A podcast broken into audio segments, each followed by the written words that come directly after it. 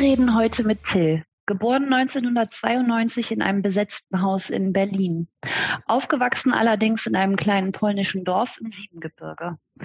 Till ist sehr eng mit der polnischen Szene verbandelt und betreibt das Label bzw. Distro Abnegat. Außerdem ist Till der Veranstalter des Icero Hardcore Fests, ein feines DIY Hardcore Punk Festival im Südosten Polens. Till lebt heute in Berlin und ist Vater einer vierjährigen Tochter. Äh, erstmal freue ich mich, Claude, dass du heute wieder bei uns dabei bist, weil ich glaube, wie lange her ist das, dass wir das letzte Mal hier gesprochen haben? Vier Wochen. Da warst du auf Hawaii. Du bist jetzt immer noch auf Hawaii. Und ich freue mich immer so, dass du in unsere kleine muffige deutsche provinzielle Podcastbude so ein bisschen internationales Flair rein sprühst. Ja. Ähm, ich würde jetzt hier gerne zeigen, die, diese Selfie-Fotos, die du mir letzte Woche geschickt hast. Claude ist nämlich, ich weiß, wo war das, auf Honolulu oder was? Bist du mit dem berühmten Magnum-Helikopter über dessen Anwesen, Anwesen geflogen und hast dabei ähm, Selfie-Fotos gemacht. Wir haben auch schon nach der letzten Folge, ich weiß nicht, wie viele Zuschriften wir gekriegt haben. Moment, super Claude, wie macht die das? Diese lange Auszeit, offenes Rückflugticket und nur so ah. Hula, Hula, Hula auf Hawaii. Wo bist du jetzt? Auf welcher Insel bist du heute? Ich bin tatsächlich immer noch äh, auf Honolulu. Hm. Also ähm, ich war jetzt ein bisschen mit dem Boot unterwegs und Jetski gefahren und so und jetzt bin ich wieder auf Honolulu und muss mich erstmal erholen. Genau. Ah, das ist aber auch stressig, wenn man so von, ja. von Wellness-Anwendung zu, zu Yoga-Session irgendwie sich, die Tage sind ja da so schnell auch voll bei dir. Aber man sieht dir an, du siehst wie immer fantastisch aus. Also das, dieses, dieses Living the Life, sagt man da, glaube ich, so ist, so muss man es machen, ne? Mhm. Ähm, also wir freuen uns, dass Claude heute wieder mit dabei ist, aber besonders freuen wir uns, dass wir heute mit Till sprechen. Und warum wir mit Till sprechen, ist der folgende Grund, nämlich ich bin Anfang diesen Jahres, 2022, erstmalig auf das äh, Icero, spricht man das eigentlich so aus, Hardcore Fest, nein, nee, nicht so richtig. Isero, ja. Isero, Isero, ja. Isero.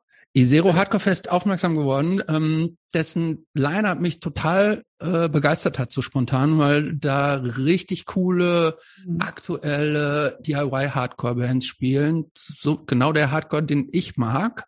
Ähm, und ähm, ich habe sofort ein Ticket geordert und bin dann in einen kleinen E-Mail-Kontakt mit Till gekommen.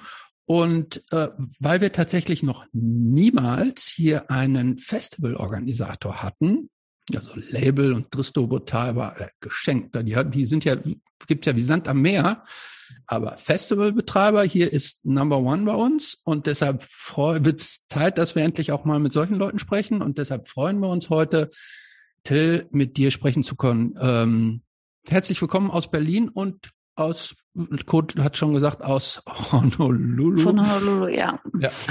Äh, ja wir treffen dich auch aus Berlin. Sehr gut. Till, bevor wir in unsere Hauptthemen einsteigen, haben wir immer so ein paar Vorfragen. Und zwar, erste Vorfrage. Claude, willst du die machen oder soll ich machen? Ich mache die jetzt. Gut. Wenn du irgendwas an deiner Erziehung ändern würdest oder an dem, was dir deine Eltern mitgegeben haben, etwas ändern könntest oder müsstest, was wäre das? Also ich bin eigentlich voll zufrieden, wie meine Mutter mich erzogen hat. Sie hat mich allein erzogen. Ähm, ist auch mein großes Vorbild in Hinblick auf Erziehung. Deswegen würde ich, also das Einzige vielleicht, dass man noch zusätzlichen Vater hätte, wäre schon was, aber letztendlich hat es mir jetzt im Nachhinein auch nicht wirklich gefehlt. Mhm. Okay, das kann man ja manchmal nicht so richtig äh, beeinflussen. Äh, und es gibt genau, das hat mich ja vielleicht dann in der Kindheit oder in der Jugend ein bisschen gestört an manchen Ecken, wenn man halt dann mal Stress machen wollte, war das halt dann ein Argument, aber letztendlich bin ich eigentlich schon zufrieden, wie meine Mutter mich erzogen hat. Das ist doch eigentlich schön. Und wenn, wenn wir dir jetzt eine Pistole auf die Brust setzen würden und sagen, du musst jetzt noch irgendwas ändern, was fiel dir dann ein? Jetzt sag mir nicht, sie hätte sich noch einen Typen anlachen sollen, damit du Nein, Vater nee, da waren ja auch Kinder. Ich habe ja auch, auch Geschwister, der auch ähm, unterschiedliche Väter sind. Da hat auch manchmal jemand bei uns gewohnt, aber ja. darum geht's jetzt nicht.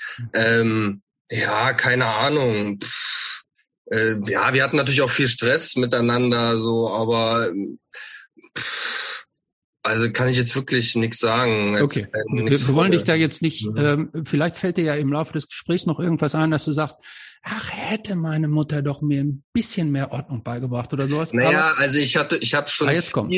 ja, ich habe schon viel Sachen machen müssen, was aber auch viel eigentlich aus meinen Ideen kam. Also ich habe ja Musikschule gemacht, ich habe im Fußballverein gespielt, wo viel halt schon von meiner Freizeit dann weg war und ich hatte natürlich eigentlich keinen Bock, dann irgendwie Musikschule. Das waren ja dann zum Schluss wirklich fünf Tage die Woche, nachmittags lernen, spielen und was weiß ich. Und ähm, das war dann irgendwie schon ein bisschen viel. Und sie hat mich dann immer gezwungen, gezwungen, gezwungen. Aber im Nachhinein. Das war ja nur zu deinem Besten, oder? Genau. Und war ja auch mein, ich wollte ja selber auch. Na also, okay. ähm, zweite Vorfrage. Ein bisschen ernster. Wenn du nächste Woche sterben würdest, was würdest du am meisten bedauern, nicht mehr zu erleben? Uh, naja, ich habe immer viele Sachen, die ich noch machen will. Ich habe viele Pläne im Leben immer. Äh, Gerade jetzt so ist mein größter Wunsch mal auf äh, irgendwie zu touren mit Bands. Das, äh, das ist so, was mir nagen, weil wie ich mir schon immer mehr Gedanken mache, wann ich das oder wie ich das mal mache. Deswegen, das würde dann schon sein ach man, jetzt habe ich mich schon so drauf gefreut und jetzt passiert das nicht mehr. Jetzt bist du tot, ja. Ja. ja. noch was an großen, großen oder kleineren Plänen? Nee, ich habe eigentlich schon immer alles mitgenommen, was geht und ich habe eine super Tochter. Ich hab, also ich habe jetzt nicht so was, was mir irgendwie, was noch unbedingt sein muss im Leben. Also klar, wenn ich, also das wäre total traurig für mich, jetzt nicht weiter mit erleben zu dürfen, wie sich meine Tochter entwickelt. Das wäre natürlich mit das Größte und Schlimmste auch, aber würde ich auch ihr nicht zumuten wollen, dass das passiert. Hm. Ja, gute Antwort. Ähm, Till, wann kam Punk in dein Leben? Ich habe das natürlich schon auch mitgehört und weiß, dass die Frage kommt, aber ehrlich gesagt, naja, ich bin im besetzten Haus geboren oder halt so im Hausprojekt, da kann man sich drüber so. Aber deswegen eigentlich fast von Geburt an. Also ich würde jetzt nicht meine Eltern als Punks bezeichnen, aber ähm, trotzdem Alternativleben. Das ist sowieso so eine Frage für mich Punk. Also es gibt erstmal Musikpunk und dann so ein Punk-Leben ist ja dann auch nochmal was anderes. Und das heißt jetzt nicht unbedingt hier ähm, vorbildhaft mit Irokesen und äh, Bier in der Flasche, aber ähm, ja, wann kam Punk in mein Leben? Ja, eigentlich äh, bin ich reingeboren. Nehmen wir als Antwort gerne an, dann bleiben wir da ganz kurz dabei. Ähm, du hast es gerade schon selber gesagt, du bist in einem besetzten Haus und du hast auch uns im Vorfeld auch schon geschrieben, als Heimgeburt, also direkt in dem Haus, Hausprojekt geboren worden. Ähm, du kannst dich logischerweise nicht mehr da richtig dran erinnern, aber vielleicht hast du Erzählung, äh, also wie waren deine, was war das? Naja, es war in der Bülowstraße 54, ähm, Schöneberg. Ist da in der Nähe, vielleicht kennt man jetzt die Rote Insel zum Beispiel, Mannsteinstraße. Ach, oder ja. das Dragstor Potze ist da auch direkt um die Ecke. Oder war, ist ja jetzt nicht mehr.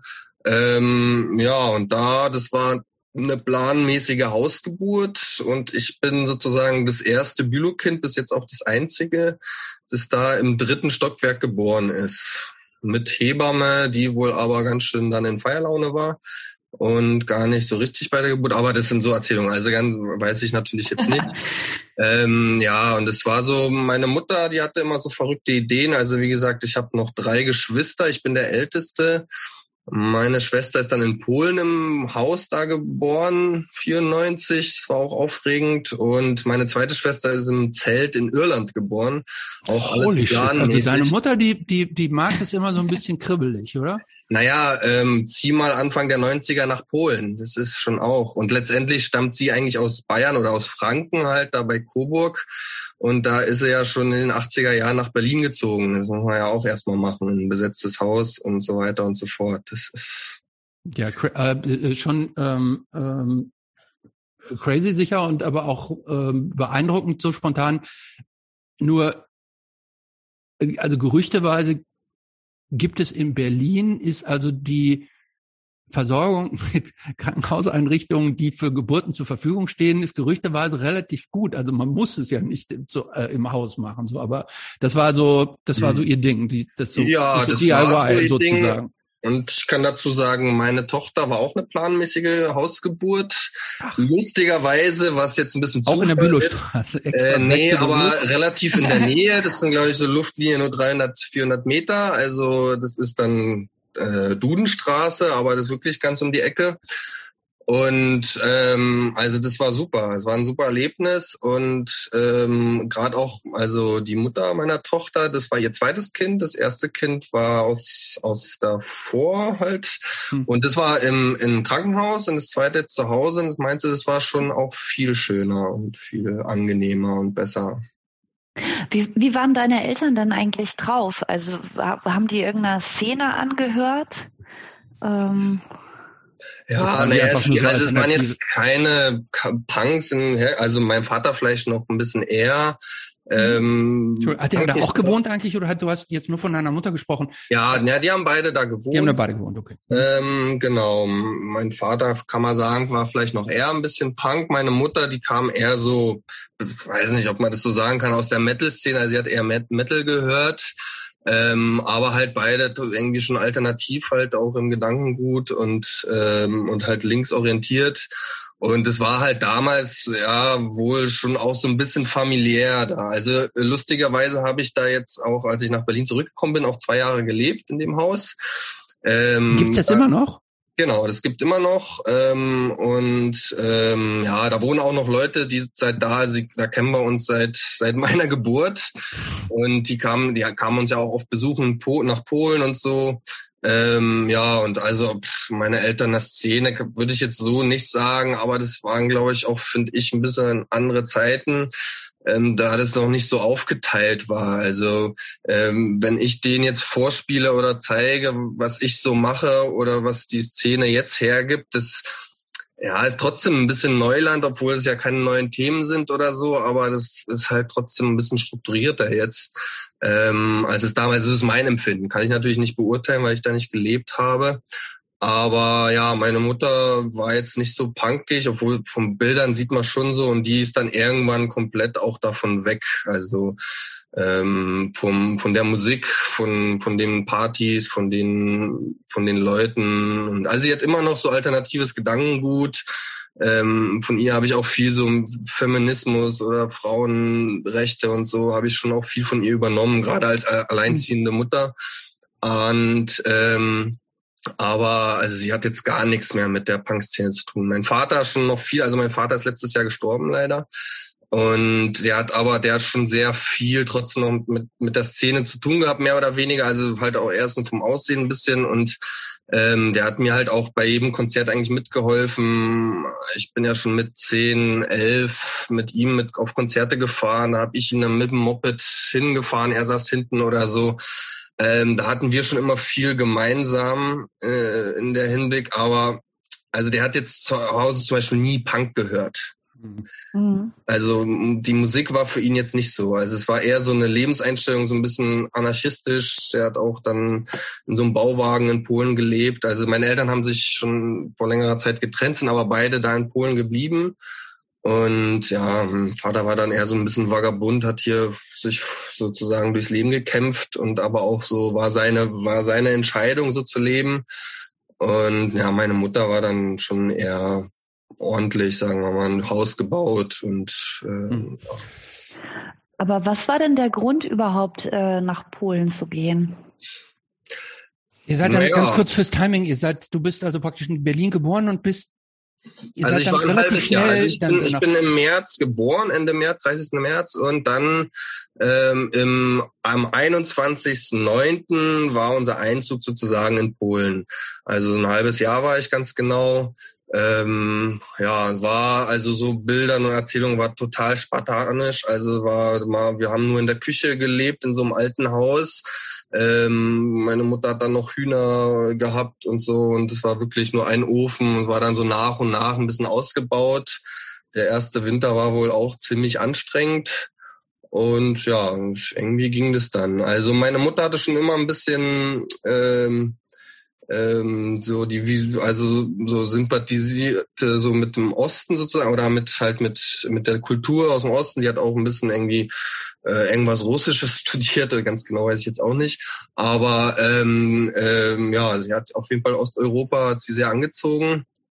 Und das habe ich ein bisschen auch geerbt. Also ich reise ja auch viel äh, Richtung Osten eher, wenn ich verreise, anstatt als jetzt im Westen oder ganz weit weg. Und ja, und es hat, es ist halt wunderschön, deswegen da. Also ich auch, jedes Mal, wenn ich dahin fahre, also das ist, ist einfach wunderschön. Ist im Riesengebirge, ich weiß nicht, vorhin hast du, glaube ich, irgendwie Siebengebirge oder so habe ich verstanden. Also es ist im Riesengebirge. Und, Christoph äh, hat einen Fehler eingebaut. Ja. ich habe tatsächlich Siebengebirge geschrieben, aber das ist natürlich meine ich das Riesengebirge. Ja. Und ich ja, und einfach das, da ist halt auch noch so ein ganz kleines Gebirge, das Isargebirge. Deswegen heißt es auch das Isero Hardcore Fest, weil da das Isargebirge. Ah. Und zwei so Hügel, das ist das Isargebirge. Da ist halt so ein Fluss, die Isar. Also jetzt nicht die, die in München auch fließt, das ist eine andere, das ist nur so ein ganz kleiner Fluss. Und ja, und das ist halt einfach wunderschön da und deswegen sind sie da hingezogen. Da ist dann auch entstanden, ich weiß jetzt auch, hätte ich mich. Wenn ich ganz kurz da, wenn ich da ganz kurz unterbrechen ja? darf. Ähm, ich verstehe das, wenn man sagt, irgendwie, ich finde es da im Osten schön.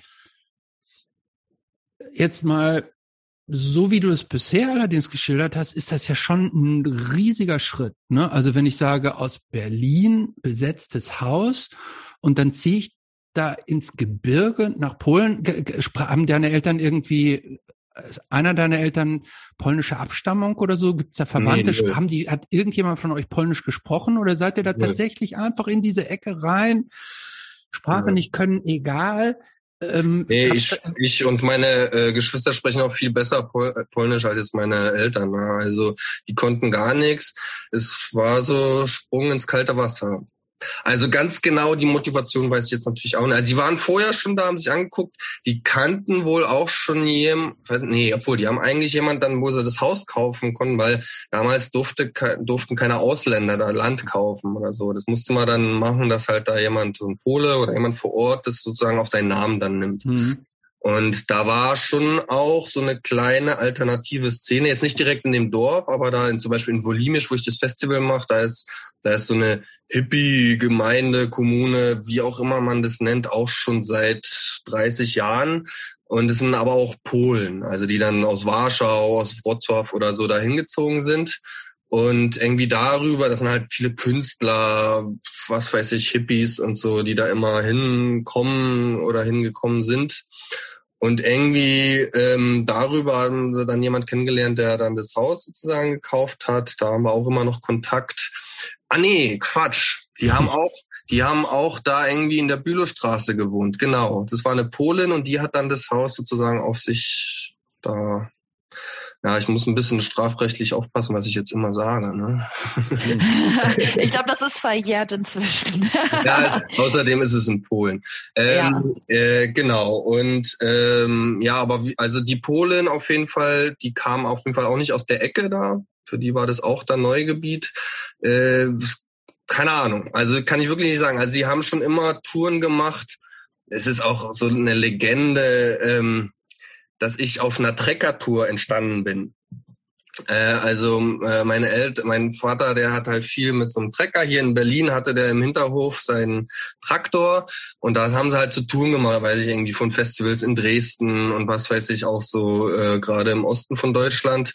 Und wer weiß, ob das dann halt, ob sie da auch ein bisschen weitergekommen sind oder von Erzählungen. Also ganz genau kann ich das jetzt auch nicht sagen, warum gerade diese Ecke. Aber das klingt schon so ein bisschen nach Aussteiger, ne? Oder ja, ja, schon. Ähm, es, ja, die waren jetzt nicht im Stress, die haben halt, äh, ja, es war jetzt nicht so aussteigermäßig, aber ich arbeite irgendwie in einer großen Firma und sieben Tage die, die Woche und will jetzt aussteigen, sondern einfach mal weggezogen. Also es kommen beide auch nicht aus Berlin.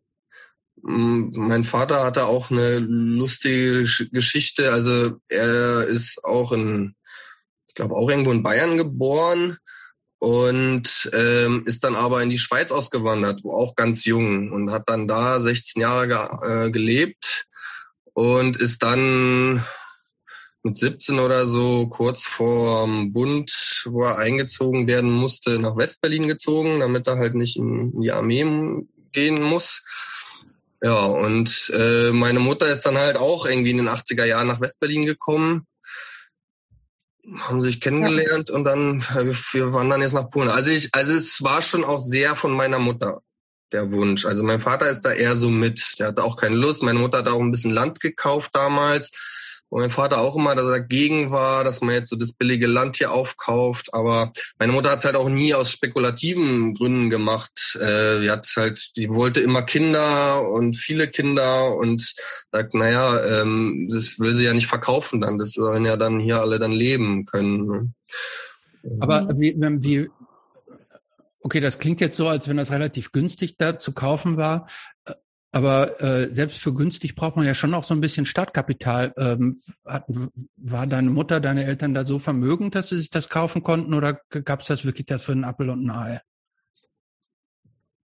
Oder weißt du, naja, meine Eltern haben, haben nicht gearbeitet, eher so von Sozialhilfe gelebt oder halt dann. Davon konnte man sich dann ein Grundstück kaufen? Naja, meine, meine Mutter, äh, also mein Opa war, hatte schon ein bisschen Geld und okay. Äh, deswegen hat dann das über hat meine Mutter sozusagen das Erbe vorgezogen ah, bekommen. Okay, okay, verstehe. Und ja, aber war auch nicht teuer. Also ich bin ja jetzt selber, ich habe ja da auch jetzt ein Stück Land und ähm, also die Preise, das, das, das ist ja wirklich täglich, die da wachsen und so, das ist schon verrückt. Und wenn man dann so erzählen hört, was die damals gekostet haben, man sagt, boah, ey, und du wirklich irgendwie für 2000 Euro 10 Hektar Land kaufen konntest oder so, ist jetzt natürlich nur zum Träumen, ne? aber mhm. also ist jetzt kein Haus, aber halt Bauern, wie, also ist jetzt auch nicht so das Wertvollste, aber selbst jetzt, das kostet jetzt das, äh, jetzt kostet es, keine Ahnung, 20.000 Euro oder so, ne? Mhm. Mindest, nee, für 10 Hektar viel, viel mehr, das sind dann mhm. 200.000 Euro oder so. Mhm. Also das ist schon, äh, ja, war schon günstig, aber ähm, ja,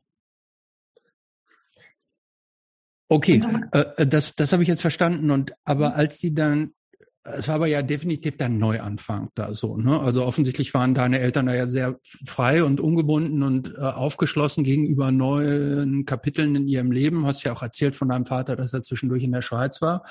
Ähm, haben die, und du hast gesagt, die haben äh, vorher jetzt nicht so im klassischen Sinne gearbeitet.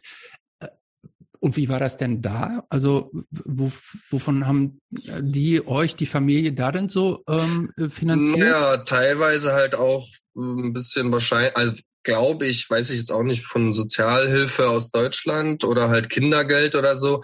Und wir hatten halt auch nie Ansprüche. Ne? Also klar, man muss schon dann auch renovieren. Dann gibt, naja, mein Vater hat dann gejobbt oder so, dann hast du hier mhm. mal einen Job angenommen, da mal einen Job angenommen. Das war dann halt zwei Wochen arbeiten und dann ist ein bisschen Geld reingekommen und davon konnte man was bauen oder so. Und mhm so hat sich das dann irgendwie ja, finanziert. Also meine Mutter hat dann auch so Kindergarten gemacht für für die ganzen äh, Hippie-Kinder sozusagen, damit damit äh, ich und halt meine Schwester danach, dass wir halt auch so ein Umfeld bekommen. Und sie konnte fast kein Polnisch, waren aber nur polnische Kinder. Und dann hat sie da irgendwie so mit ihr halb Polnisch Puppentheater und was weiß ich alles da gemacht. Und irgendwie kam dann hier und da immer das Nötigste rein. Aber wir haben halt auch wirklich, also wir hatten schon wenig Geld. Also auch dann in meiner Schulzeit und so, es war schon immer wenig Geld zu Hause, aber wir haben auch wirklich nie viel gebraucht. Also das ist bei mir zumindest auch so hängen geblieben. Ich brauche jetzt auch in meinem Leben nicht so viel Geld. Oh, naja gut, mit Kind schon ein bisschen mehr, aber ähm, sonst, ähm, also ich bin schon sehr sparsam. Ich pack halt alles dann in so einen Scheiß wie Platten oder Festivals oder Konzerte. Das ist dann natürlich, ähm, da braucht man auch ein bisschen Geld. Ja, das, das ist ja eigentlich eine, eine gute Lebenseinstellung, auch wenn man, wenn man wenig braucht. Ne? Und wenn, wenn, wenn die, äh, die finanziellen Ansprüche nicht so hoch sind, dass man dem immer irgendwie hinterherhecheln muss. Oh. Ja, ja, das ist klar. Sekunde mal eben. Und mal eben. Hier hat sich gerade jemand auf dem gleichen Konto irgendwie wieder einge, einge, versucht einzuloggen. Redet ihr mal ganz kurz weiter, ich muss mal gerade klären, was jetzt hier mit dem Konto passiert. Ja, ist natürlich vom Vorteil, wenn man nicht so viel braucht im Leben. Ähm, ähm, ja, das war auch bei uns immer so, also man hat uns das jetzt auch nie angesehen. Ne? Also von klein auf eine, meine Mutter auch schon immer in Second-Hand-Shops und so eingekauft und trotzdem kriegt man da immer gute äh, Klamotten auch und äh, also nach außen war das nie sichtbar und irgendwie haben wir es ja auch ja, immer geschafft und im schlimmsten Fall dann auch irgendwie durch Hilfen durch die Familie oder so hat dann immer schon irgendwie geklappt. Ja. Und, äh, ja, deshalb, aber ich, ich kriege auf einmal so ein Morning Sign, dass jemand in den, in den Account sich hier rein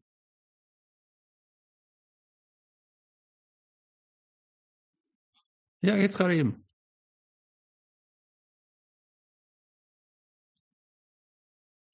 Ja, geht wieder. Alles klar. Gut. Jo, ciao. Wer war's? Er war's. Wer, Jobs oder was? Jobs war's, ja, Jobs war's.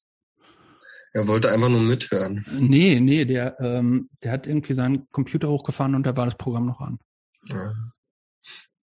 Ah, ähm, ja, wo waren wir stehen geblieben? Ach ja, ähm, stehen geblieben bei bescheidenen Lebensansprüchen. So ähm, äh, finde ich äh, finde ich gut. So wenn man wenn man mit weniger auskommt, dann hat man ja auch nicht den Druck irgendwie so viel verdienen zu müssen.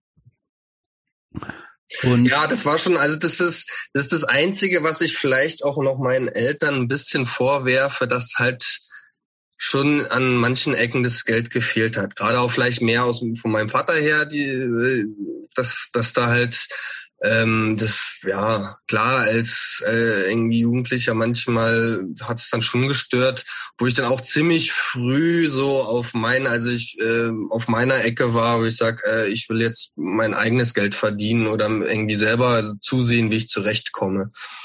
Und aber trotzdem hat irgendwie durch den deutschen Staat, dass man irgendwie das Kindergeld bekommt oder ja, na gut, Hartz IV hat jetzt meine Mutter nie bekommen, aber so irgendwelche Hilfen da, das ist dann schon trotzdem da viel mehr Geld. Ne? Und das reicht dann irgendwie zum Überleben. Mhm. Mhm.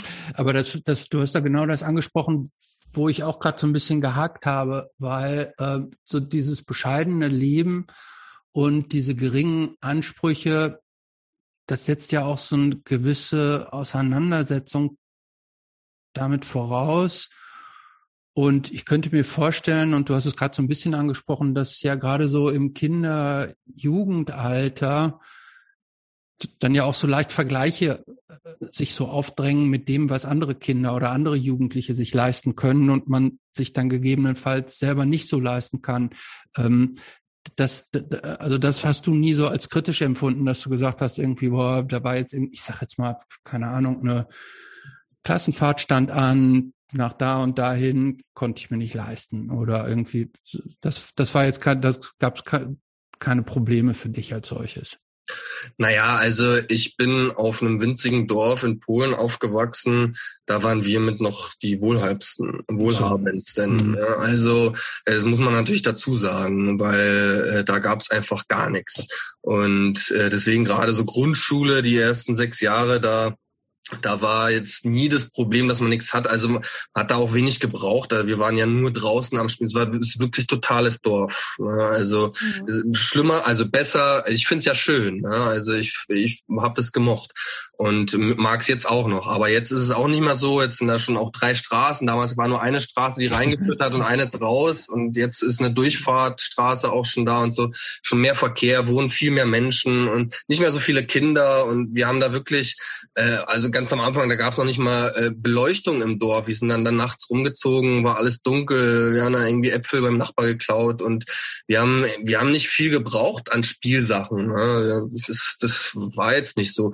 Ähm, andere Sache ist, ich persönlich habe das auch nicht so gebraucht. Also wie gesagt, ich habe noch drei Geschwister und das ist wirklich das Schöne oder das Komische an, an uns ist, dass jeder anders ist. Also meine zwei Schwestern und mein kleiner Bruder jetzt auch, das ist wirklich jeder komplett anders und jeder hat ganz andere Ansprüche.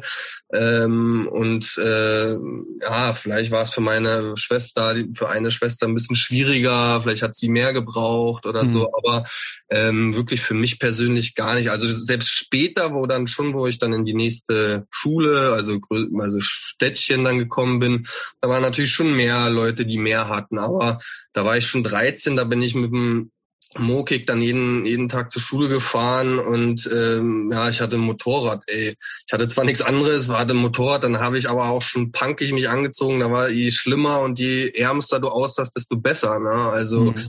äh, deswegen war drauf geschissen. Klar, ich hatte auch einen guten Kumpel, einer meiner besten Freunde, der der kam schon aus einem Haushalt, der, die hatten sehr viel Kohle. Es war dann schon immer so, oh, der hat einen Fernseher auf dem Zimmer, oh, der hat eine Playstation zu Hause und so. Das hatte ich gar nicht. Ich durfte einmal die Woche eine Stunde Fernseh gucken und das war's dann. Ne? Und im Nachhinein finde ich das cool. War damals war das natürlich schon ein bisschen, ähm, ja, ach, scheiße, wieso hatten der das oder wieso haben das andere, mhm. wieso ich nicht? Aber letztendlich hat man sich da nur ganz kurz Gedanken gemacht und wir waren, und selbst wenn ich bei ihm war, da waren wir lieber draußen oder haben irgendwas unternommen, irgendwie Scheiße gebaut, anstatt jetzt da vor, vor der Glotze rumzuhängen. Mhm. Und hattest du dann auch, äh, also gab es da noch mehr Kinder außer dich und deine Geschwister im direkten Umfeld, mit denen du da gespielt hast? Oder ja, im Dorf hatten wir schon eine große Clique. Also äh, das ist ähm, schon komisch, weil das sind nur so 50 Häuser oder so und so damals so 150 Einwohner. Äh, und da wir waren gerade so in meinem Alter und meine Schwester ist ja zwei Jahre jünger, da waren wir schon so fast zehn Personen da im Dorf. Ne? Und es war schon eine große Clique und wir haben natürlich sehr viel gemacht. Ich hatte natürlich immer so zwei Pole. Einmal war halt meine Dorfklicke, Schulklicke und dann hatte ich halt noch so das alternative ähm, Spektrum, also die ganzen Hippies da, da waren ja auch viele Kinder, da kannten wir uns auch von klein auf durch den Kindergarten, unsere Eltern kannten sich. Und es war dann immer, das war dann immer so ein bisschen eine andere Clique, da hat man sich dann nur wochenendweise oder so gesehen und ähm, da war dann schon oftmals auch ein bisschen mehr Geld bei oder so, aber ähm, oder wir haben wir andere Sachen gemacht. Es kam dann auch erst später, dass man da eher so Partys oder so.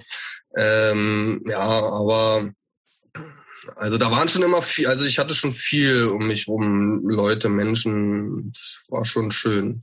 Also jetzt mein kleiner Bruder zum Beispiel, da ist jetzt jetzt im Dorf, also der ist jetzt 15. Ähm, äh, und äh, er hatte er hatte nicht so viel um sich rum wie wir damals. Ne? Mhm. Aber dafür lebt er viel mehr im Internet, hat auch sehr viele Freunde da auf der ganzen Welt und sowas auch okay ist. Also ich habe auch lange damit gekämpft, ob das überhaupt okay ist und ich finde es eigentlich scheiße, aber letztendlich ist es ja auch okay, das ist nun mal heutzutage so. Mhm. Ähm, du hast es eben schon angedeutet, dass sich deine Eltern dann irgendwann getrennt haben. Ähm, war das irgendein Thema für dich? Nee, also also ich, ich kann mich äh, auch noch teilweise, also ich war fünf Jahre alt kann mich schon noch teilweise dran erinnern. Also mein Vater, der ist ja dann, der ist ja im Dorf sogar geblieben, mhm. teilweise. Und er war dann auch viel weg. Also der war, ja, wir haben uns dann manchmal drei Monate nicht gesehen und dann waren wir da oder so. Also äh, so vom Vater sein war jetzt eigentlich ein ganz schlechter Vater. Wir waren gute Kumpels dann jetzt zum Schluss, ne? Und mhm. so richtig gute Kumpels. Aber ähm, der war halt nie so als Vater da und war auch ein Chaot und so ein Messi und so. Es war jetzt auch nicht, also war schon für uns alle, denke ich mal, besser, dass es so gekommen ist. Und letztendlich war er ja auch im selben Dorf noch lange geblieben. Er war dann mhm. auch verheiratet, da mit Napoleon auch im selben Dorf und so. Und deswegen ähm, war das schon auch okay. Also meine Schwester, muss ich ehrlich sagen, hatte viel mehr damit, glaube ich, zu kämpfen. Auch gerade so im Nachhinein.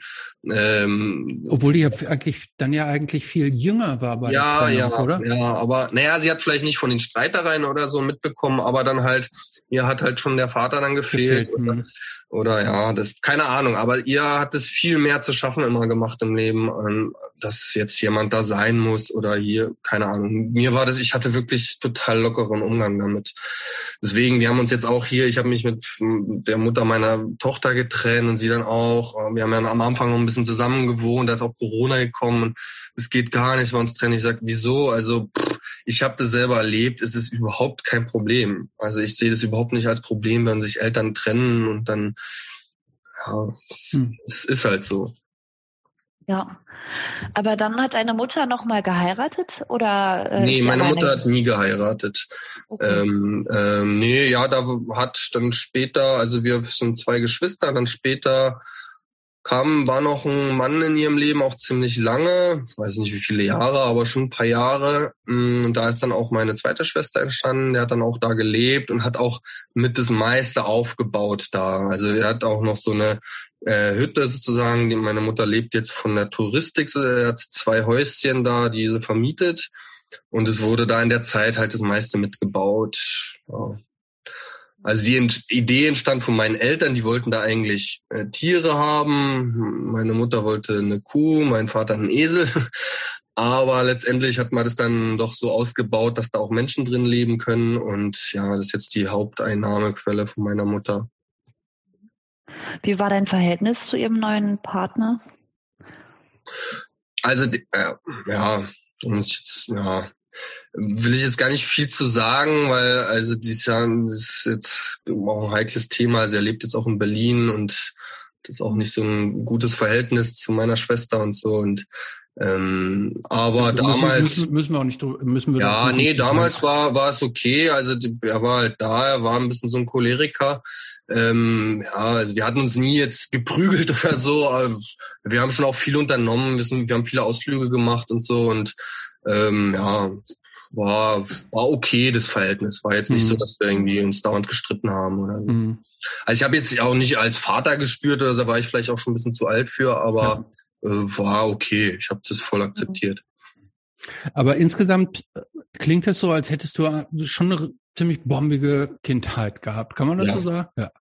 Also voll, gerade auch so jetzt im Nachhinein. Also weil ich hatte halt das Glück, dass wirklich in Polen, in der tiefsten Provinz, da ist halt die Zeit wirklich stehen geblieben. Ne? Und es war wirklich, also es war super. Wir haben natürlich auch viel Scheiße da gebaut und irgendwie, wie gesagt, Äpfel klauen beim Nachbarn, es war noch das Kleinste und irgendwie Wald angezündet fast und äh, wir haben dann mit äh, neun, zehn haben wir irgendwie uns so ein Auto gekauft von einem Nachbardorf für 150 Slotti. Das musst du durch vier teilen, so für 40 Euro oder so äh, so ein Fiat 125p und dann sind wir dann irgendwie mit über die über die Wiesen gebrettert und so. Das war ja Moped zusammengeschraubt. Und, ja, also wir haben wirklich viel gemacht, viel draußen gesehen. Also richtig schön, klar.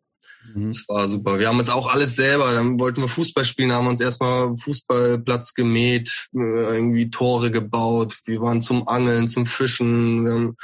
Pilze gesammelt. Wir haben natürlich auch schon Geld verdient. Wir haben Pilze gesammelt, das verkauft. Wir haben ähm, irgendwie Brombeeren gesammelt, Blaubeeren, sind dann irgendwie um die Häuser gezogen, haben das versucht irgendwie zu Geld zu machen. Oh, ja, ja, war schon, war schon sehr schön. Klar. Mhm. Du, du Und deswegen nochmal zum mhm. Anfang zu kommen, das war natürlich wenn, wenn du da noch irgendwie Musikschule immer hast und irgendwas, klar war das irgendwie meine Idee, mein Wunsch, damit was zu machen, aber oh, jetzt musst du, oh, jetzt musst du wieder in die Musikschule fahren, jetzt kannst du nicht hier mit, mit der, mit der Klicker irgendwie abhängen machen und das war dann schon manchmal ein bisschen doof. Aber ja, so richtig vorwerfen kann ich das auch niemandem. Du Aber, hast Trompete äh, gelernt, ne? Ja, genau. Ja, ich war mal als kleines Kind, war mal auf so einem äh, ähm, so ein Ritter oder so ein Mittelalterfest und da haben welche mit Fanfaren gespielt, auf Fanfaren gespielt und es hat mir super gefallen. Ich, ich will Fanfare spielen. Ja, dann habe ich dann irgendwie ja später oder so oder im selben Jahr, ich weiß nicht wann das war, zum Geburtstag eine Fanfare bekommen. Und ja, dann sind wir halt in die Musikschule. Ja, ich möchte Fanfare spielen, gibt's nicht. Naja, Trompete ist fast dasselbe. Okay, dann spiele ich halt Trompete und dann ja. Aber gab es da in, in eurem Dorf mit der nur einen Straße und den 50 Häusern, da gab es eine Musikschule? Nein, nein. Nee, das war so in der nächsten Stadt, Jelenia Gura oder zu Deutsch Hirschberg. Ähm, da, das sind so 25 Kilometer, das war so die größte Stadt, da wo ich auch später Gymnasium und so gemacht habe. Und ähm, ja, das, das, ja, da in der Stadt halt. Wie groß war die Stadt und wie weit? Naja, damals war sie schon relativ groß, waren 125.000 Einwohner. Okay. Mittlerweile ist es sehr geschrumpft, sind viele weggezogen, aber damals war es schon relativ groß, ja. Und wie weit war es weg und bist du da ja, alleine also gefahren? 25 Kilometer, das ja mit dem Auto so eine Dreiviertelstunde damals, mittlerweile auch ein bisschen schneller, weil sie die ganzen Straßen durch den Dörfer gemacht haben, aber naja, ich habe da mit, äh, mit wie viel, mit sechs oder sieben habe ich da angefangen. Also da bin ich noch nicht alleine gefahren. Später mhm. schon, ja, da waren es noch Züge und Busse, die da hinfahren aus dem Nachbardorf. Also musst du so drei Kilometer zum, zum Zug laufen und da ist mal bis Görlitz oder bis Wrocław gekommen. Also das war da schon gute Verbindung auch. Also mhm. äh, vorauszusetzen, die drei Kilometer laufen. Das ist manchmal erzähle ich das Leuten, naja, wo musst du erstmal eine Stunde laufen. Ich sage, naja, das war damals aber normal. Das war jetzt nicht problematisch, irgendwo hinzukommen. Mhm. Ja. Aber das finde ich jetzt ja schon auch ähm, sehr beeindruckend. Also, dass du sagst irgendwie, irgendwie Geld war jetzt irgendwie nicht so üppig bei euch, dass deine Mutter dich offensichtlich da schon auch so stark dann in diesen Dingen unterstützt hat, obwohl wenig Geld war, dass sie, mhm. also der Unterricht wird ja auch ein bisschen was gekostet haben und dich dann naja, da so hinzujuckeln und zurück, das ist ja auch irgendwie ein Aufwand, der da so betrieben wurde. Und ich unterstelle mal, wie häufig, also einmal die Woche oder wie häufig hast du dann so einen, so einen Trompetenunterricht gehabt für, und das über neun Jahre hast du gesagt? Ja, also das ist eine staatliche Schule gewesen. Also der Unterricht hat nichts gekostet. Mhm. Ähm, und es war wirklich eine Berufsschule ist es. Also da habe ich nicht nur Trompete, ich habe da auch Klavier, ich habe da ähm, äh, Theorie ganz viel gehabt und so. Und Anfang war es natürlich nicht, war es zwei, dreimal die Woche und wie gesagt, zum Schluss war Zwei, dreimal die Woche? Du bist genau also so. zum Berufstrompeter da ausgebildet worden? Genau. Und äh, also ich habe es nicht abgeschlossen. Ähm, und dann zum Schluss war wirklich jeden Tag, also von, von Montag bis Freitag und dann wirklich auch mehrere Stunden, die man da sitzen musste. Es war wirklich hart. Und deswegen habe ich dann auch irgendwann nicht mehr dann war mir das Feiern lieber als jetzt da. Im Nachhinein finde ich auch ein bisschen schade, aber letztendlich, ja. Nee, und deswegen, das hat jetzt erstmal nichts gekostet. Ähm, Trompete konnte man sich da auch ausleihen. Die Fahrerei, das stimmt, aber damals war es jetzt auch alles noch nicht so teuer. Wir hatten auch immer ein Gasauto. Das war in Deutschland war damals Gas überhaupt nicht. Also immer wenn man nach Deutschland gefahren ist, muss man irgendwie auf der Mappe gucken, welche Tankstelle man benutzen kann.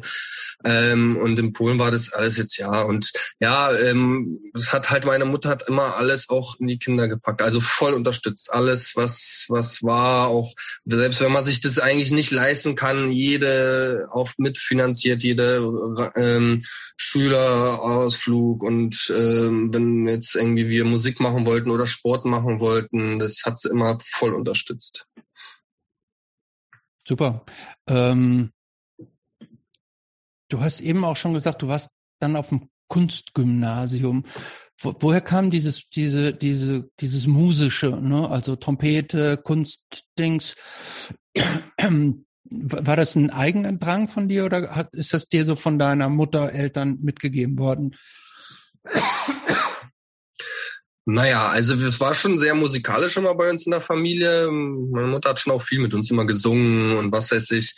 Ähm, das Instrument war jetzt sozusagen ein bisschen meins, aber meine Mutter hat es schon sehr auch unterstützt, weil sie das selber nie machen konnte und immer wollte. Also es ist schon auch ein bisschen gerade das Musikalische, weil äh, alle meine Geschwister waren an der Musikschule äh, das war dann schon, ähm, ich war vielleicht noch so mit der Erste, der das wirklich selber wollte unbedingt und die anderen sind dann sozusagen nachgekommen, oh, der Till ist an der Musikschule, da möchte ich auch, ne, so, sozusagen meine Schwestern dann. Äh, oder das war dann halt normal, dass man da auch hingeht, jeder hat ein anderes Instrument dann auch gespielt, aber ähm, das war dann schon auch sehr von meiner Mutter gefördert, weil sie das selber nie hatte. Also das kann man schon so sagen. Ähm, das andere, die Kunst, äh, das Kunstgymnasium, also das ist ja das polnische Schulsystem ist ja auch ganz anders. Also das ist erstmal sechs Jahre äh, Grundschule, dann hast du drei Jahre oder damals jetzt ist es wieder anders, aber damals war drei Jahre so, ein, so eine Mittelschule. Das heißt lustigerweise Gymnasium auf Polnisch und das Gymnasium, was in Deutschland Gymnasium heißt, heißt in Polen Lyzeum egal, aber ich bezeichne es trotzdem so wie in Deutschland. Da war so eine drei Jahre Mittelschule, sozusagen nach neun Jahren hast du erst das Gymnasium angefangen. Ne? Da mhm. war ich ja auch schon 15, 16. Mhm. Und es war jetzt, war dann schon meine volle Entscheidung, war jetzt nichts von meiner Mutter oder so. Ähm, und ehrlich gesagt bin ich da hingegangen, um eine coole Zeit zu haben, weil ich da schon auch viele Freunde hatte. Und äh, irgendwie sind wir ja alle auch in der äh, künstlerischen Szene ein bisschen drin gewesen, durch die Hippies da und so. Das sind ja auch viele Künstler, die sich da, also hatten wir zu Hause nie wirklich einen Drang dazu. Also schon irgendwie ein Gefühl. Meine Mutter war schon auch Kunst interessiert, aber sie hat nie selber jetzt irgendwie viel dafür investiert, sage ich jetzt mal, auch mhm. für sich selber oder oder oder in Kunst, aber schon auch immer Museen und so oder Architektur war es schon auch immer äh, wichtig für sie. Und äh, ja, ich wollte eine coole Zeit haben und ein bisschen Talent habe ich vielleicht dann schon irgendwo gehabt, habe dann aber in der Schule richtig viel gelernt. Also ich bin richtig auch froh, dass ich das gemacht habe also ich habe ja viel Malerei war ja da sozusagen Standard, musste ja jeder machen und ich war halt spezialisiert noch in so Bildhauerei.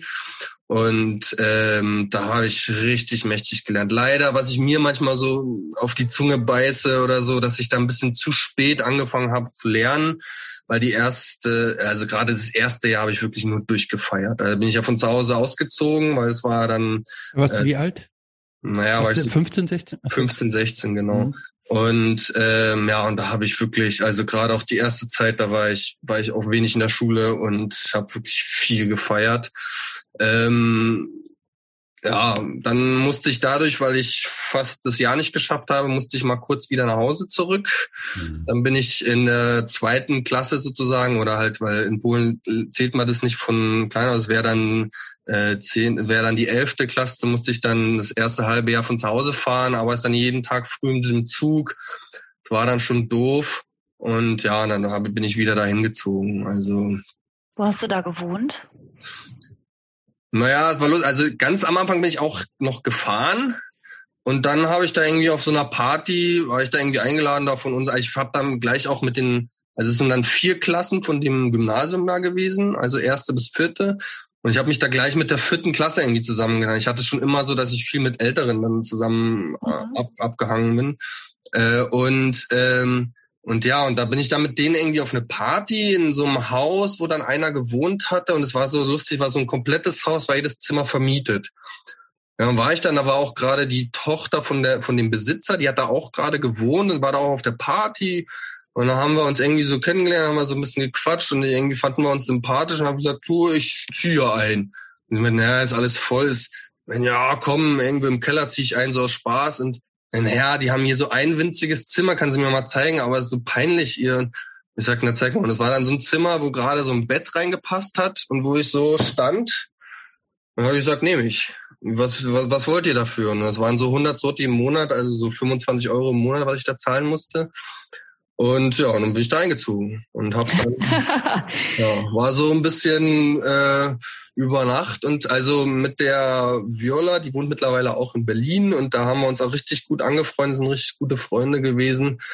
Und ja, und dann, danach bin ich dann auch umgezogen, nach zwei Jahren, so ein, so ein größeres Zimmer, als dann frei geworden ist, konnte ich, war da, für mich war das halt das Problem, dass ich mir nichts Größeres eigentlich leisten konnte. Ne? Es war dann mhm. schon war schon schwierig. Ich habe dann schon auch viel gejobbt ähm, und um halt natürlich auch meine ganzen Partys zu finanzieren, muss ich auch dann immer viel schon Geld verdienen irgendwo. Ein was bisschen, hast du so gemacht?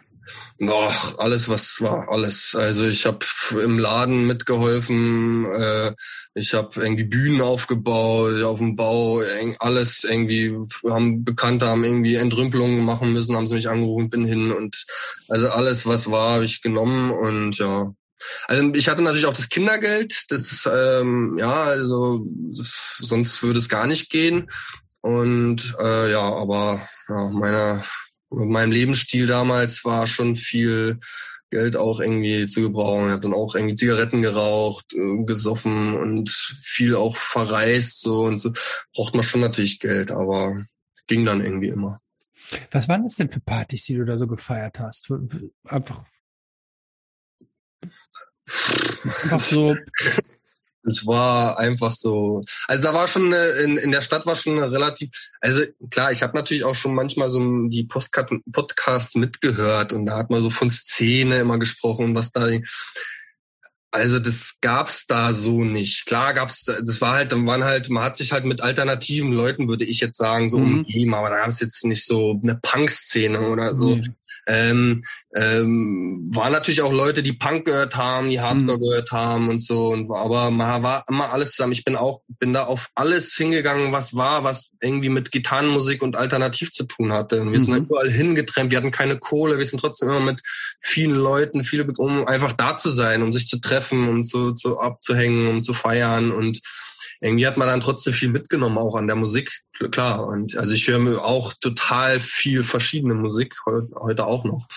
Ja. Und äh, ähm, ja, deswegen, also pff, es ging, geht los von kleinen spontanen Partys, ich sitze zu Hause, kommen zwei Kumpels an, ja, und dann daraus kommen dann auf einmal zwölf Leute an und wir sitzen da. Die denn alle in deinem kleinen Kämmer Kämmerlein da so sich auch Ja, naja, wir haben oder in der Küche dann da oder dann habe ich den Keller da ein bisschen ausgebaut, da konnten wir im Keller ein bisschen Party machen. Also meine Party war schon immer ein bisschen legendär irgendwie hatte ich schon ein bisschen immer ein Glück, ein Fingerchen dazu, aber äh, es war oftmals auch gar nicht so geplant. Kann ich das denn auch erwarten, wenn ich jetzt hier zum ersten Mal auf dein, auf dein Hardcore-Fest komme, diesen, jetzt diesen Sommer, kann ich das denn auch erwarten, so diesen alten magischen Spirit deiner, deiner äh, ach Quadratzimmer-Partys? Äh, ich mache das Festival komplett alleine. Ja, also das trägt komplett deine Handschrift.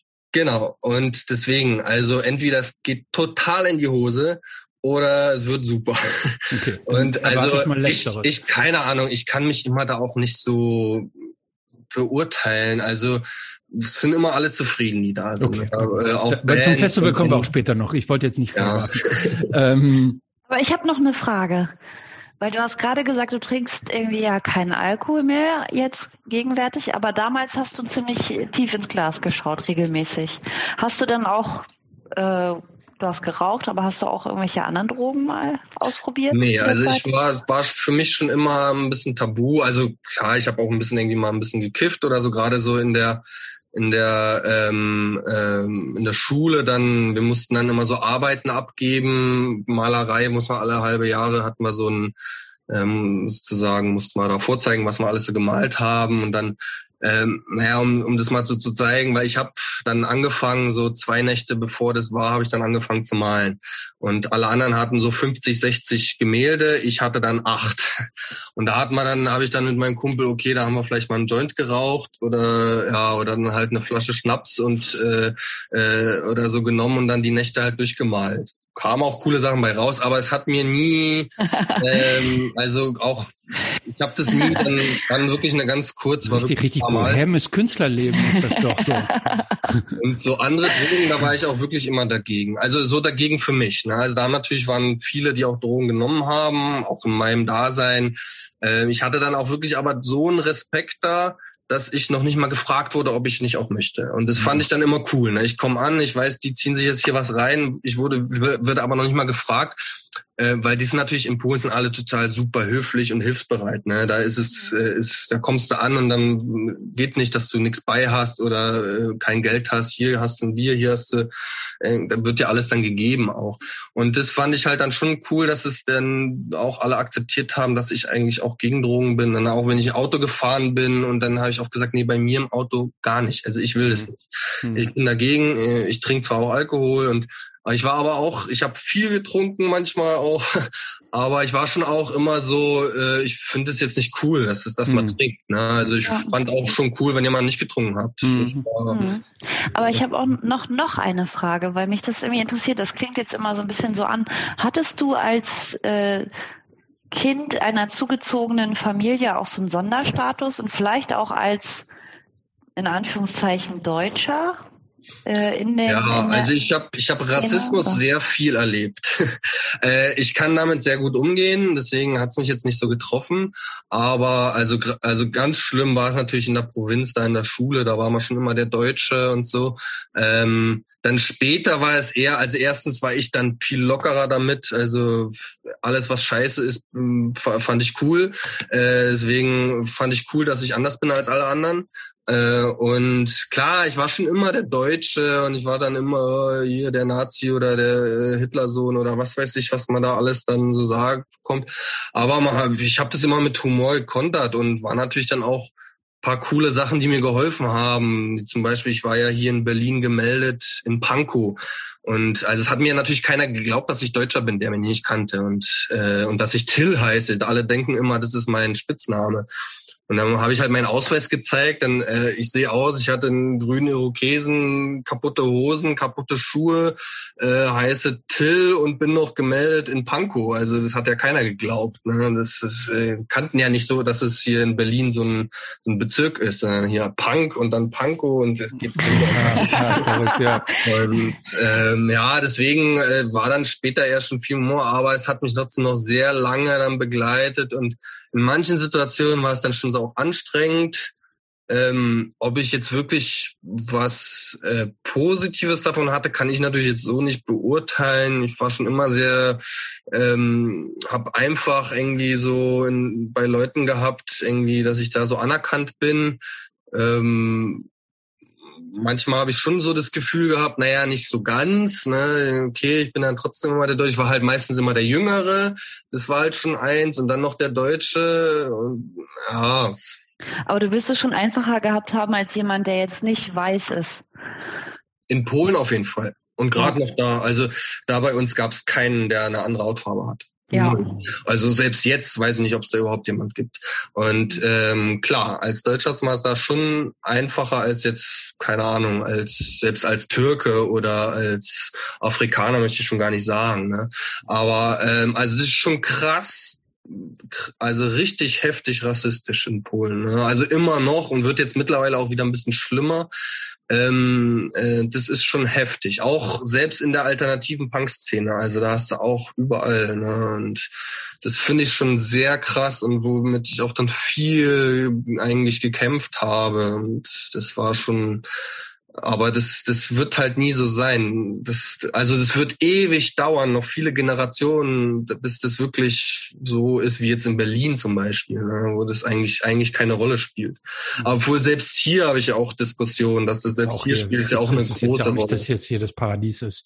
Nee, nee, nee. Nee, ähm, außerdem wird es in Deutschland ja auch immer rassistischer, ist mein Eindruck, ne? Ja. Aber das Deutschsein hat mir dann sehr geholfen, wo ich nach Deutschland zurückgekommen bin. Ne? Hat natürlich keiner gemerkt, dass ich, äh, ich habe hier eine, war in der Berufsschule, ich bin überhaupt nicht in der gekommen. Ich war ja nie an einer deutschen Schule. Ne? Und dann klar, ich kann Deutsch sprechen, ich kann vielleicht auch lesen und schreiben, aber nie auf so einem Schullevel. Ne? Haben sich mhm. alle immer gewundert. Ich sag, na ja, und habe halt 20 Jahre in Polen gelebt und geht halt nicht. Mhm. Du, ähm, Claude, noch mal eine kurze Rückfrage, weil du dieses Drogenthema so aufgebracht hast. Äh, was macht eigentlich deine äh, deine Ausbildung zur Ayahuasca-Schamanin? Läuft die noch oder wird sie darüber nicht sprechen? Da können wir ein anderes Mal. Heute bin ich ja nicht Thema, dann sprechen wir darüber. Das, hat sich jetzt gerade so, ne? das hat sich, hat sich jetzt gerade so aufgedrängt, weil du hast da so begeistert davon dieser, von dieser Schaman, angehenden Schamaninnen-Karriere gesprochen. Okay, dann machen wir das. Machen wir das. Das machen mittlerweile viele da, gerade bei mir in der Ecke in Polen sind viele so, die irgendwie so komische schamanistische Sachen nee, machen. Moment, jetzt pass auf, wie du das sagst. Irgendwie. Das ist jetzt der nächste Career-Move. Wenn, wenn, wenn Claude jemals von Hawaii zurückkommt, oder ich weiß jetzt gar nicht, wo es überhaupt noch weiterhin geht. Jedenfalls war das mal irgendwie. Also ich lassen wir, lassen, das ist ein das ist ein anerkannter Beruf. Den wollen wir jetzt nicht klein reden. Ja, da kenne ich ganz viele, die sowas machen. Gut. Okay, Aber dann haben wir, hättest du also über, ähm, vielleicht kann die sich, wenn, sollte sie jemals zurückkommen und sollte sie diese Karrierepläne weiterverfolgen wollen, vielleicht kannst du dann ja noch irgendwelche Kontakte herstellen. Ja. Kontakte ganz viel, ja. Aber was mich noch interessiert, du hast es gerade ja schon angedeutet, selbst in der Punk-Szene ist eine antifaschistische Grundhaltung nicht selbstverständlich, sondern da sind auch Leute mit so rassistischen äh, mhm. Ansichten unterwegs. Also gab es da überhaupt nicht sowas wie Antifa oder? Naja, es ist schwierig. Also klar, antifaschistisch total. Aber trotzdem sind in Polen selbst die Antifaschisten sind viele. Also ich will jetzt nicht sagen alles. Mittlerweile kenne ich auch ganz viele, die wirklich auch mhm ähnlich denken wie ich oder so. Also ich war ja von klein auf, bin ich, ich kann nichts anderes als äh, anti irgendwie ähm, irgendwelche Nationalität sein, weil also in Polen war ich immer der Deutsche, hier bin ich immer der Pole und das, äh, also ich kann nichts und letztendlich bin ich immer gegen Deutschland, gegen Polen und äh, äh, aber da in Polen ist halt viel noch so eine so ein ganz anderes Nationalbewusstsein. Ne? Selbst die Punks, die sagen, die sind anarchistisch oder ähm, oder antifaschistisch. Trotzdem sind die dann immer so, äh, trotzdem pro Polen. Ne? Trotzdem sind wir die Armen und äh, und Unterdrückten von unserem eigenen Staat. Also ich will jetzt nicht sagen von anderen. Ne? Also die sind halt, aber trotzdem sind die dann immer, es musste ich immer drüber lachen. Ich sag, der, der Staat verarscht dich von oben nach unten. Du weißt davon und trotzdem würdest du für die sterben. Ne? Ist halt keine Ahnung. Also ich kann das nicht so nachvollziehen. Ähm, das war jetzt auch wieder großes Thema mit Ukraine. Da habe ich auch wieder viel gelernt über sowas, weil ich da ganz am Anfang, also bei mir hat sich das die Meinung da auch sehr geändert äh, im, im, im Laufe der Aktion oder des Krieges, ähm, weil am Anfang habe ich das, ich war halt total pazifistisch. Ich sag, ey, wir, das ein, die einzige Möglichkeit ist, sich zu ergeben, dann sterben keine Menschen mehr. Ähm, war ganz zu Anfang. Und dann aber auch in Polen alle, bist du bescheuert und so, gerade so ältere, geht gar nicht. Das habe ich halt nie verstanden. Und bis mir halt jemand erklärt hat, also die würden lieber sterben, als wieder unter so einem totalitären System zu leben. Na gut, ich habe halt nie unter einem totalitären System gelebt, deswegen kann ich das nicht so beurteilen. Aber nach mehreren Gesprächen habe ich das dann auch wirklich verstanden. Dachte, okay, nee, ich verstehe, dass die halt wirklich lieber sterben, als jetzt da unter den Russen zu leben. Und deswegen, ja, und das ist halt ein ganz anderes Nationalbewusstsein. Ne? Das ist genauso in mhm. Polen. Die würden alle zur Waffe greifen und, und kämpfen. Ich sage, ich wäre der Erste, der in die Berge abhaut. Äh, ich würde doch nicht für, für mein Land kämpfen. Seid ihr doof? Aber klar, da ist halt auch jeder ein bisschen anders und gerade auch also es sind jetzt nicht alle in Polen, ne? man kann das natürlich überhaupt nicht verallgemeinern, aber gerade so in der Provinz ist es schon sehr stark. Und klar sind alle antifaschistisch und klar sind alle theoretisch tolerant und so, aber im Suff kommt es dann doch raus, dass ich der Deutsche hier bin oder dass ich nach Deutschland abhauen soll oder so. Und irgendwie, klar ist es dann oftmals im Scherz gemeint, aber das Thema kommt immer. Und deswegen, äh, ja, also ich kann damit schon sehr gut umgehen. Aber ich weiß auch, also ich bin halt auch immer so einer, ich provoziere dann. Ne? Ich, bin, ich habe dann auch eine große Klappe und sag dann halt auch meine Meinung und habe dann auch keine Angst vor den Konsequenzen, äh, was manchmal auch schiefgelaufen ist. Aber ähm, äh, ja, das ist selbst in der Punk-Szene auch sehr großer Sexismus oder auch so mit äh, vegan, vegetarischen Lebensstil. Das ist viel. Also ich habe auch äh, äh, vorletztes Festival wollte ich viele Vorträge machen da waren auch gefragt, ja, was willst du für Themen? Ich sage, nee, ich will so drei Themen. Einmal halt ähm, äh, Refugees, äh, einmal äh, Veganismus und ein, also oder halt Tierrechte und einmal halt Frauenrechte. Äh, ja, das sind die Standardsachen. Ich sag, naja, aber äh, das ist so wichtig. Ich habe jedes Mal, ich schreibe ja immer, das ist veganes Fest, also halt gibt halt nur veganes Essen. Und jedes Mal wird Frage, weil ich auch schreibe, es gibt ein Lagerfeuer, oh, ob das Lagerfeuer auch vegan ist oder ob ich da meine Wurst mitbringen kann. Jedes Mal ist es. Und auch von Freunden, von Bekannten, mir sagt, ey, erstens kannst du die zwei Tage, kannst du auch aushalten. Es gibt auch wirklich leckeres veganes Essen. Und, äh, und zweitens sage ich halt den anderen Leuten, siehste, also gerade hier ist es sehr wichtig, weil hier hast du Leute, die vielleicht ein bisschen mehr verstehen oder sich damit dann auseinandersetzen. Dann kannst du denen erklären. Und genauso ist es dann halt mit, mit irgendwie rassistischen Themen oder antifaschistischen Themen.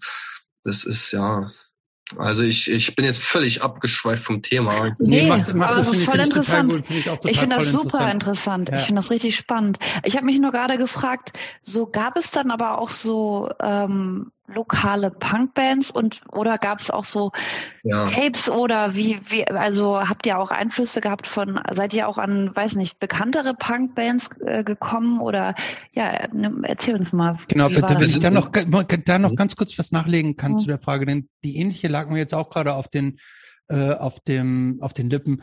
Äh, mhm. Wie bist du denn eigentlich? Erklär uns doch mal, wie du jetzt dann so richtig zum Punk auch gekommen bist. Also du hast ja gesagt, das hat irgendwie über deine Eltern immer so ein bisschen mitgespielt und dann im Hintergrund mitgetuckert. Ähm, was gab es so richtige Punk-Schlüsselerlebnisse für dich, wo du sagtest irgendwie, das ist es, das, das, das will ich jetzt Das bin ich, das will ich sagen. Ja, also wie gesagt, für mich ist ein Unterschied äh, so richtig die Szene und also Punk sind wir irgendwie alle da. Ne? Also mhm. die Lebeneinstellung, die Alternative, das finde ich, das ist Punk, mhm. wie man da lebt. Aber so wirklich jetzt in die, also die Szene, sagen wir mal so, Oder in die Musik stärker eingedrungen. War, war, da, war da schon sehr stark in der Zeit. Also in der, in der nächsten Stadt sozusagen unsere Gemeinde, das war Mirsk sind so 5000 Einwohner, da waren damals fünf bis sechs Punkbands, muss man sich mal vorstellen. In so einer kleinen Stadt waren richtig viele Punkbands. Direkt in der Stadt waren zwar keine Konzerte, aber daneben in Griffhof, es war eine richtige Punk-Hochburg. Also da waren wirklich mindestens einmal im Monat waren da Konzerte lustigerweise in der Fabrik von meinem Vater. Die wurden da veranstaltet. Äh, viele dachten immer, hat mein Vater veranstaltet, hat er aber nicht. Das war, war da halt so eine Konzertgruppe äh, Arbeiter, die da in der Fabrik gearbeitet haben, also dann sozusagen, die auch dann Kumpels von meinem Vater geworden sind, die haben da halt veranstaltet und es waren dann schon in ganz Niederschlesien war es eine bekannte ähm, Location, sage ich mal, Opposite hieß die, wie die Fabrik. Und da sind sehr viele äh, Bands so aus aus Europa oder aus, aus Argentinien Bands und so. Und damals war das ja halt nicht so mit Internet. Da war dann zum Schluss war dann sogar so, dass da Bands einfach äh, irgendwie den zweiten Samstag immer im Monat vorbeigekommen sind und wollten spielen, ne? weil sie wussten, da passiert was. Äh, und da waren dann auch schon relativ große Konzerte und ja, also war die Punk-Szene war da schon stark und auch schon vorher, also bevor ich da hingezogen oder bevor ich überhaupt damit zu tun hatte, war schon die Ecke sehr, war eher vorher Zgorzelec, also die polnische Seite von Görlitz die da war sehr stark, gerade in den 80er, 90er Jahren und da halt dann bei mir in der Ecke war eher so Anfang der 2000er, Ende der 90er, Anfang der 2000er war da sehr viel.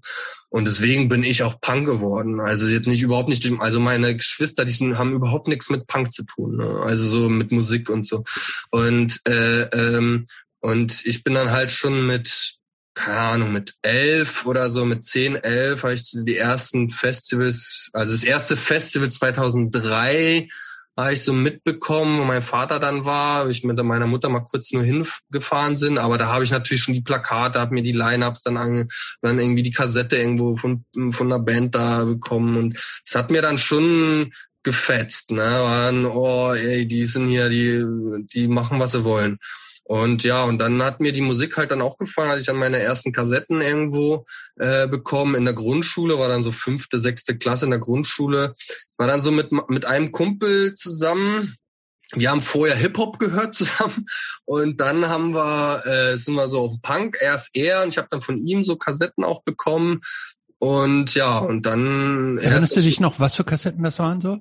Also meine erste Punk-Kassette war, glaube ich, Desert, Deserta Collaboratia, ja, irgendwie sowas. Also ich habe es jetzt auch nicht so mit Namen leider, aber da war schon viel, ähm, also nun polnisches Zeugs erstmal. Mhm. Und äh, ja, und dann meine ersten Konzerte dann in der Fabrik da opposite. Wie gesagt, war dann so mit elf, zwölf, wo ich dann auch mit meinem Vater dann mit 13 bin ich dann schon regelmäßig hingefahren. Und ja, da hat man dann auch schon irgendwie äh, kurz mal hinter der Bar oder dann Pogo oder dann waren die ganzen äh, Distros da, konnte hat man immer mal eine, eine CD oder ein Tape abgreifen können oder dann mal die Fansins durchgelesen und dadurch auch irgendwie Mucke kennengelernt und ja, war dann schon war dann schon immer ein Erlebnis. Also ich fand schon von von klein auf immer das Konzert an sich das Erlebnis. Also klar auch die Bands teilweise, aber man ist ja nie hingefahren, weil man kannte ja die ganzen Bands nicht, ne, als mhm. junger People. Aber ähm, man ist einfach hingefahren um wegen des Ganzen. Ne? Und ich habe es halt von klein auf schon das totale DIY dann, weil es war wirklich so. Und danach habe ich ja schon angefangen irgendwie zu jobben. Am Wochenende natürlich mit den ganzen da in der alternativen Szene.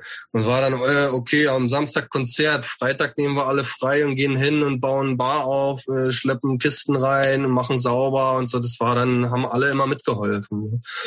Und ähm, ja, und das fand ich schon immer cool. Und dann war das natürlich immer mehr, immer mehr, ähm, ja, Musik, ein bisschen dann im Internet, dann später, ja, habe ich natürlich viel runtergeladen und dann auf MP3s oder auf, auf CDs gebrannt. Ich hatte halt auch nie Geld, um mir jetzt wirklich äh, Sachen zu kaufen. Es war dann viel irgendwie getauscht, bekommen oder irgendwie so mal, was, keine mhm. Ahnung.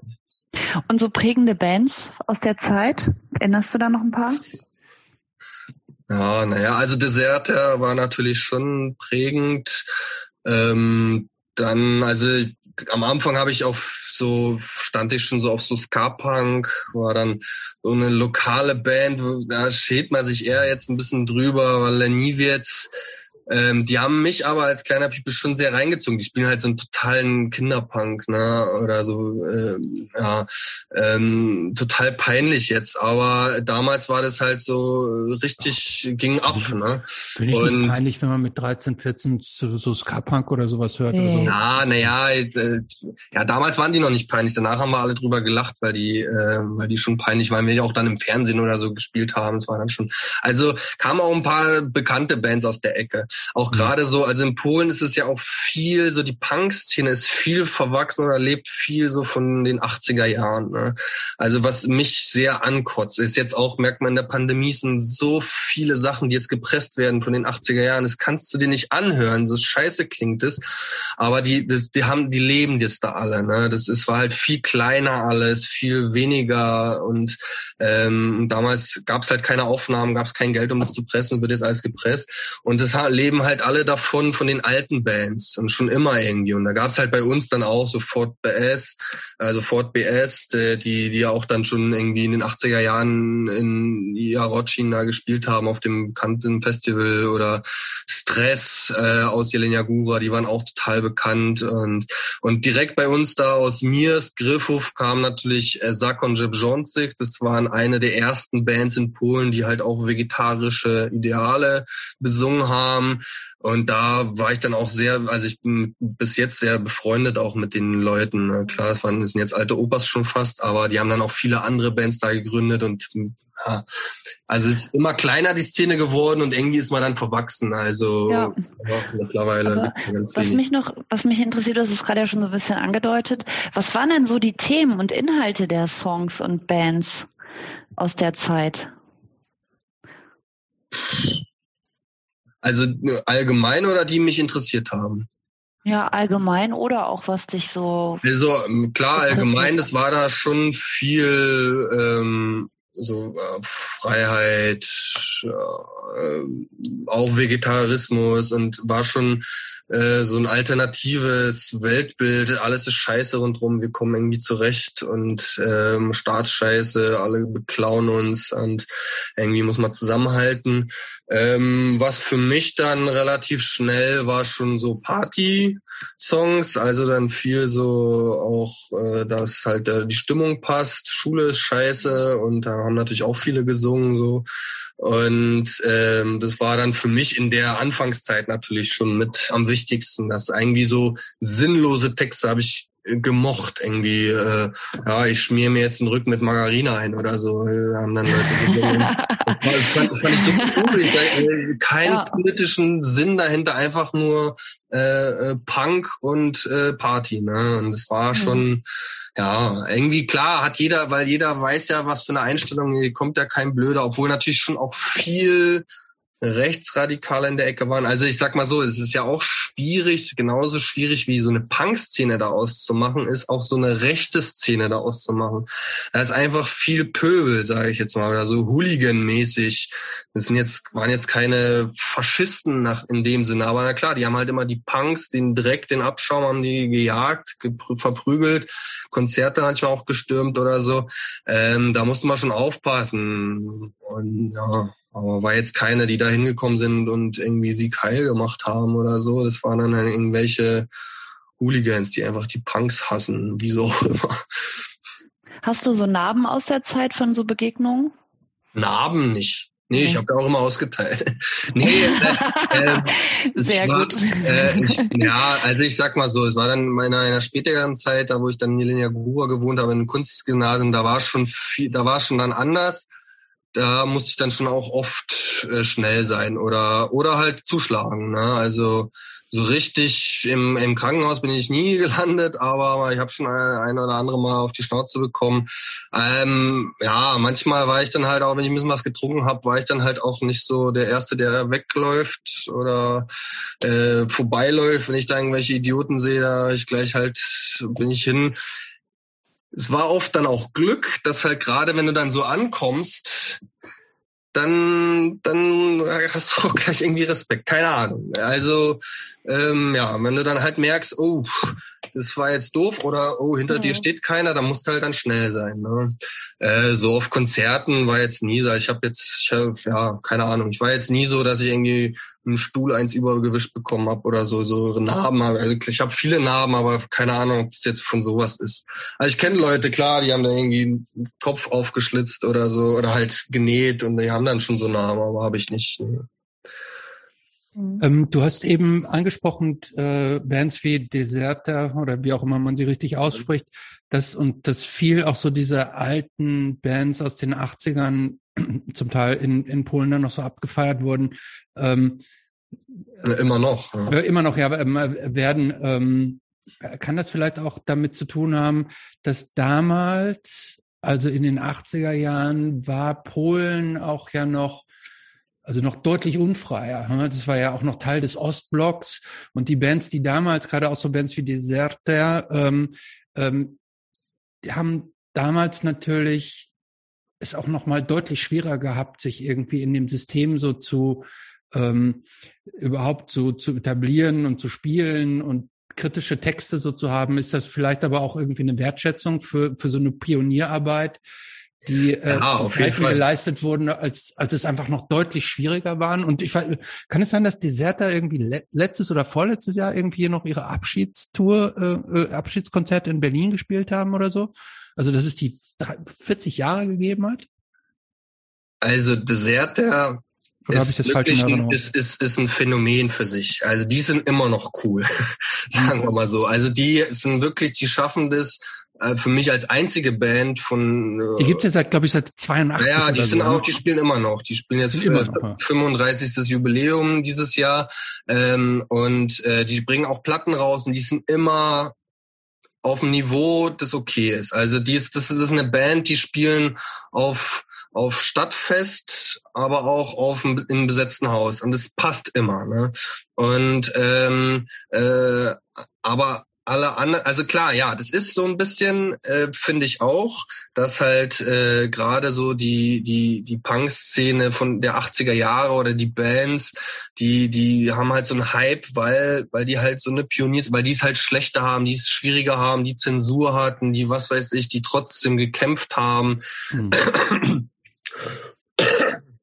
Und ähm, trotzdem finde ich das bisschen zu viel. Also ich habe ja mittlerweile dann auch viele Leute kennengelernt. Ich finde es halt total unecht, ne? dass die mhm. halt immer noch spielen oder jetzt wieder spielen, die verkleiden sich, die singen die Lieder von vor 30 Jahren, 40 Jahren oder so. Und ich sage, wieso? Ne? Und, und da kommen halt Kiddies hin, ne? da kommen halt dann die 15-Jährigen hin und also ich habe das auch als 15, die ziehen, die ziehen dann auch tatsächlich noch Junge, habe ich das mhm. auch voll abgefeiert. Ne? Mhm. Also bei uns in Volimisch ist es auch so ein Festival entstanden, und wo nur so eine scheiß Band spielen. Das ist überhaupt nicht mein Punk, nur so alter Schrott polnischer, ne? Mhm. Ähm, was äh, total erfolgreich ist, das Festival. Ganz anders wie meins, aber äh, irgendwie an derselben Stelle, irgendwie auch Punk, aber was komplett anderes, ne? Mhm. Ähm, halt schon kommerziell dann auch. Mhm. Und äh, und ja, und das spielen die, und da siehst du halt, da kommen halt nur Kies, da kommen auch irgendwie Leute an, die eigentlich überhaupt keine Punks sind, die keinen Punk mehr hören, die aber in den 80er Jahren Punk gehört haben oder mhm. was weiß ich,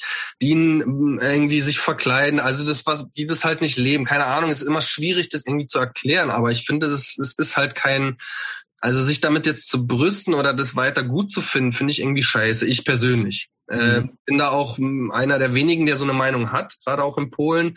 Ähm, klar, ich, ich kenne die Wurzeln, ich habe die Bands auch gemocht, ich kaufe mir auch manche Platten von damals, weil ich einfach die Texte auswendig kenne oder irgendwas. Mhm.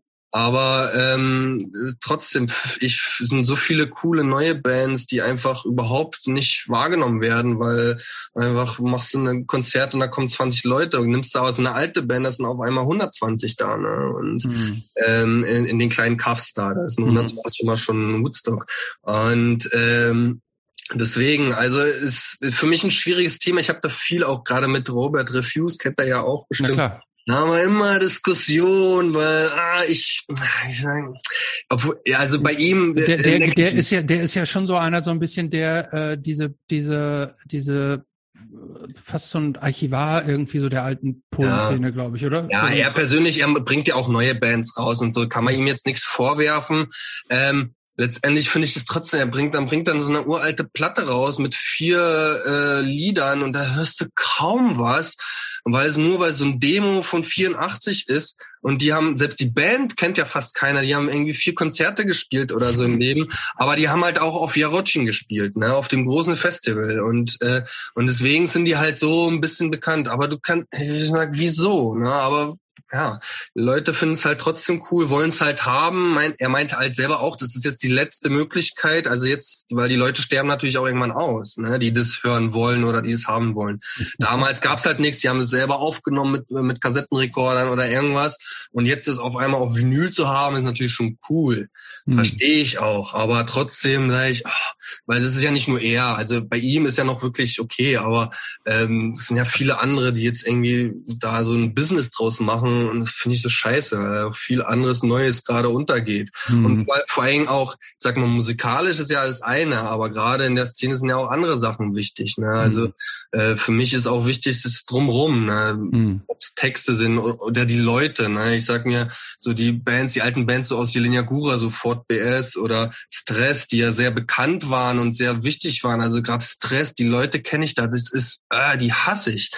Und trotzdem werden die so hochgeübt, oh, Stressspiel. Ich sag, die würde ich nie im Leben, würde ich für die ein Konzert machen, weil ich einfach die Leute kenne. Und mhm. es ist mir scheißegal, dass die in den 80er Jahren irgendwie mal ein paar coole Texte rausgehauen haben. Die sind einfach jetzt scheiße. Und mhm ähm, wieso soll ich die dann pushen? Ne? Aber klar, ich mhm. verstehe natürlich auch Leute in den 80er Jahren haben sie voll gemocht und hat für, für die war es irgendwie eine wichtige Band, war so die äh, erste bekannte Band aus den Yagura und ja, cool, konnte man sich damit irgendwie identifizieren und deswegen ist es auch völlig okay, wenn das andere irgendwie ähm, ähm, wollen oder brauchen. Aber ich habe da immer, also ich diskutiere darüber gerne, mhm. wie man vielleicht merkt.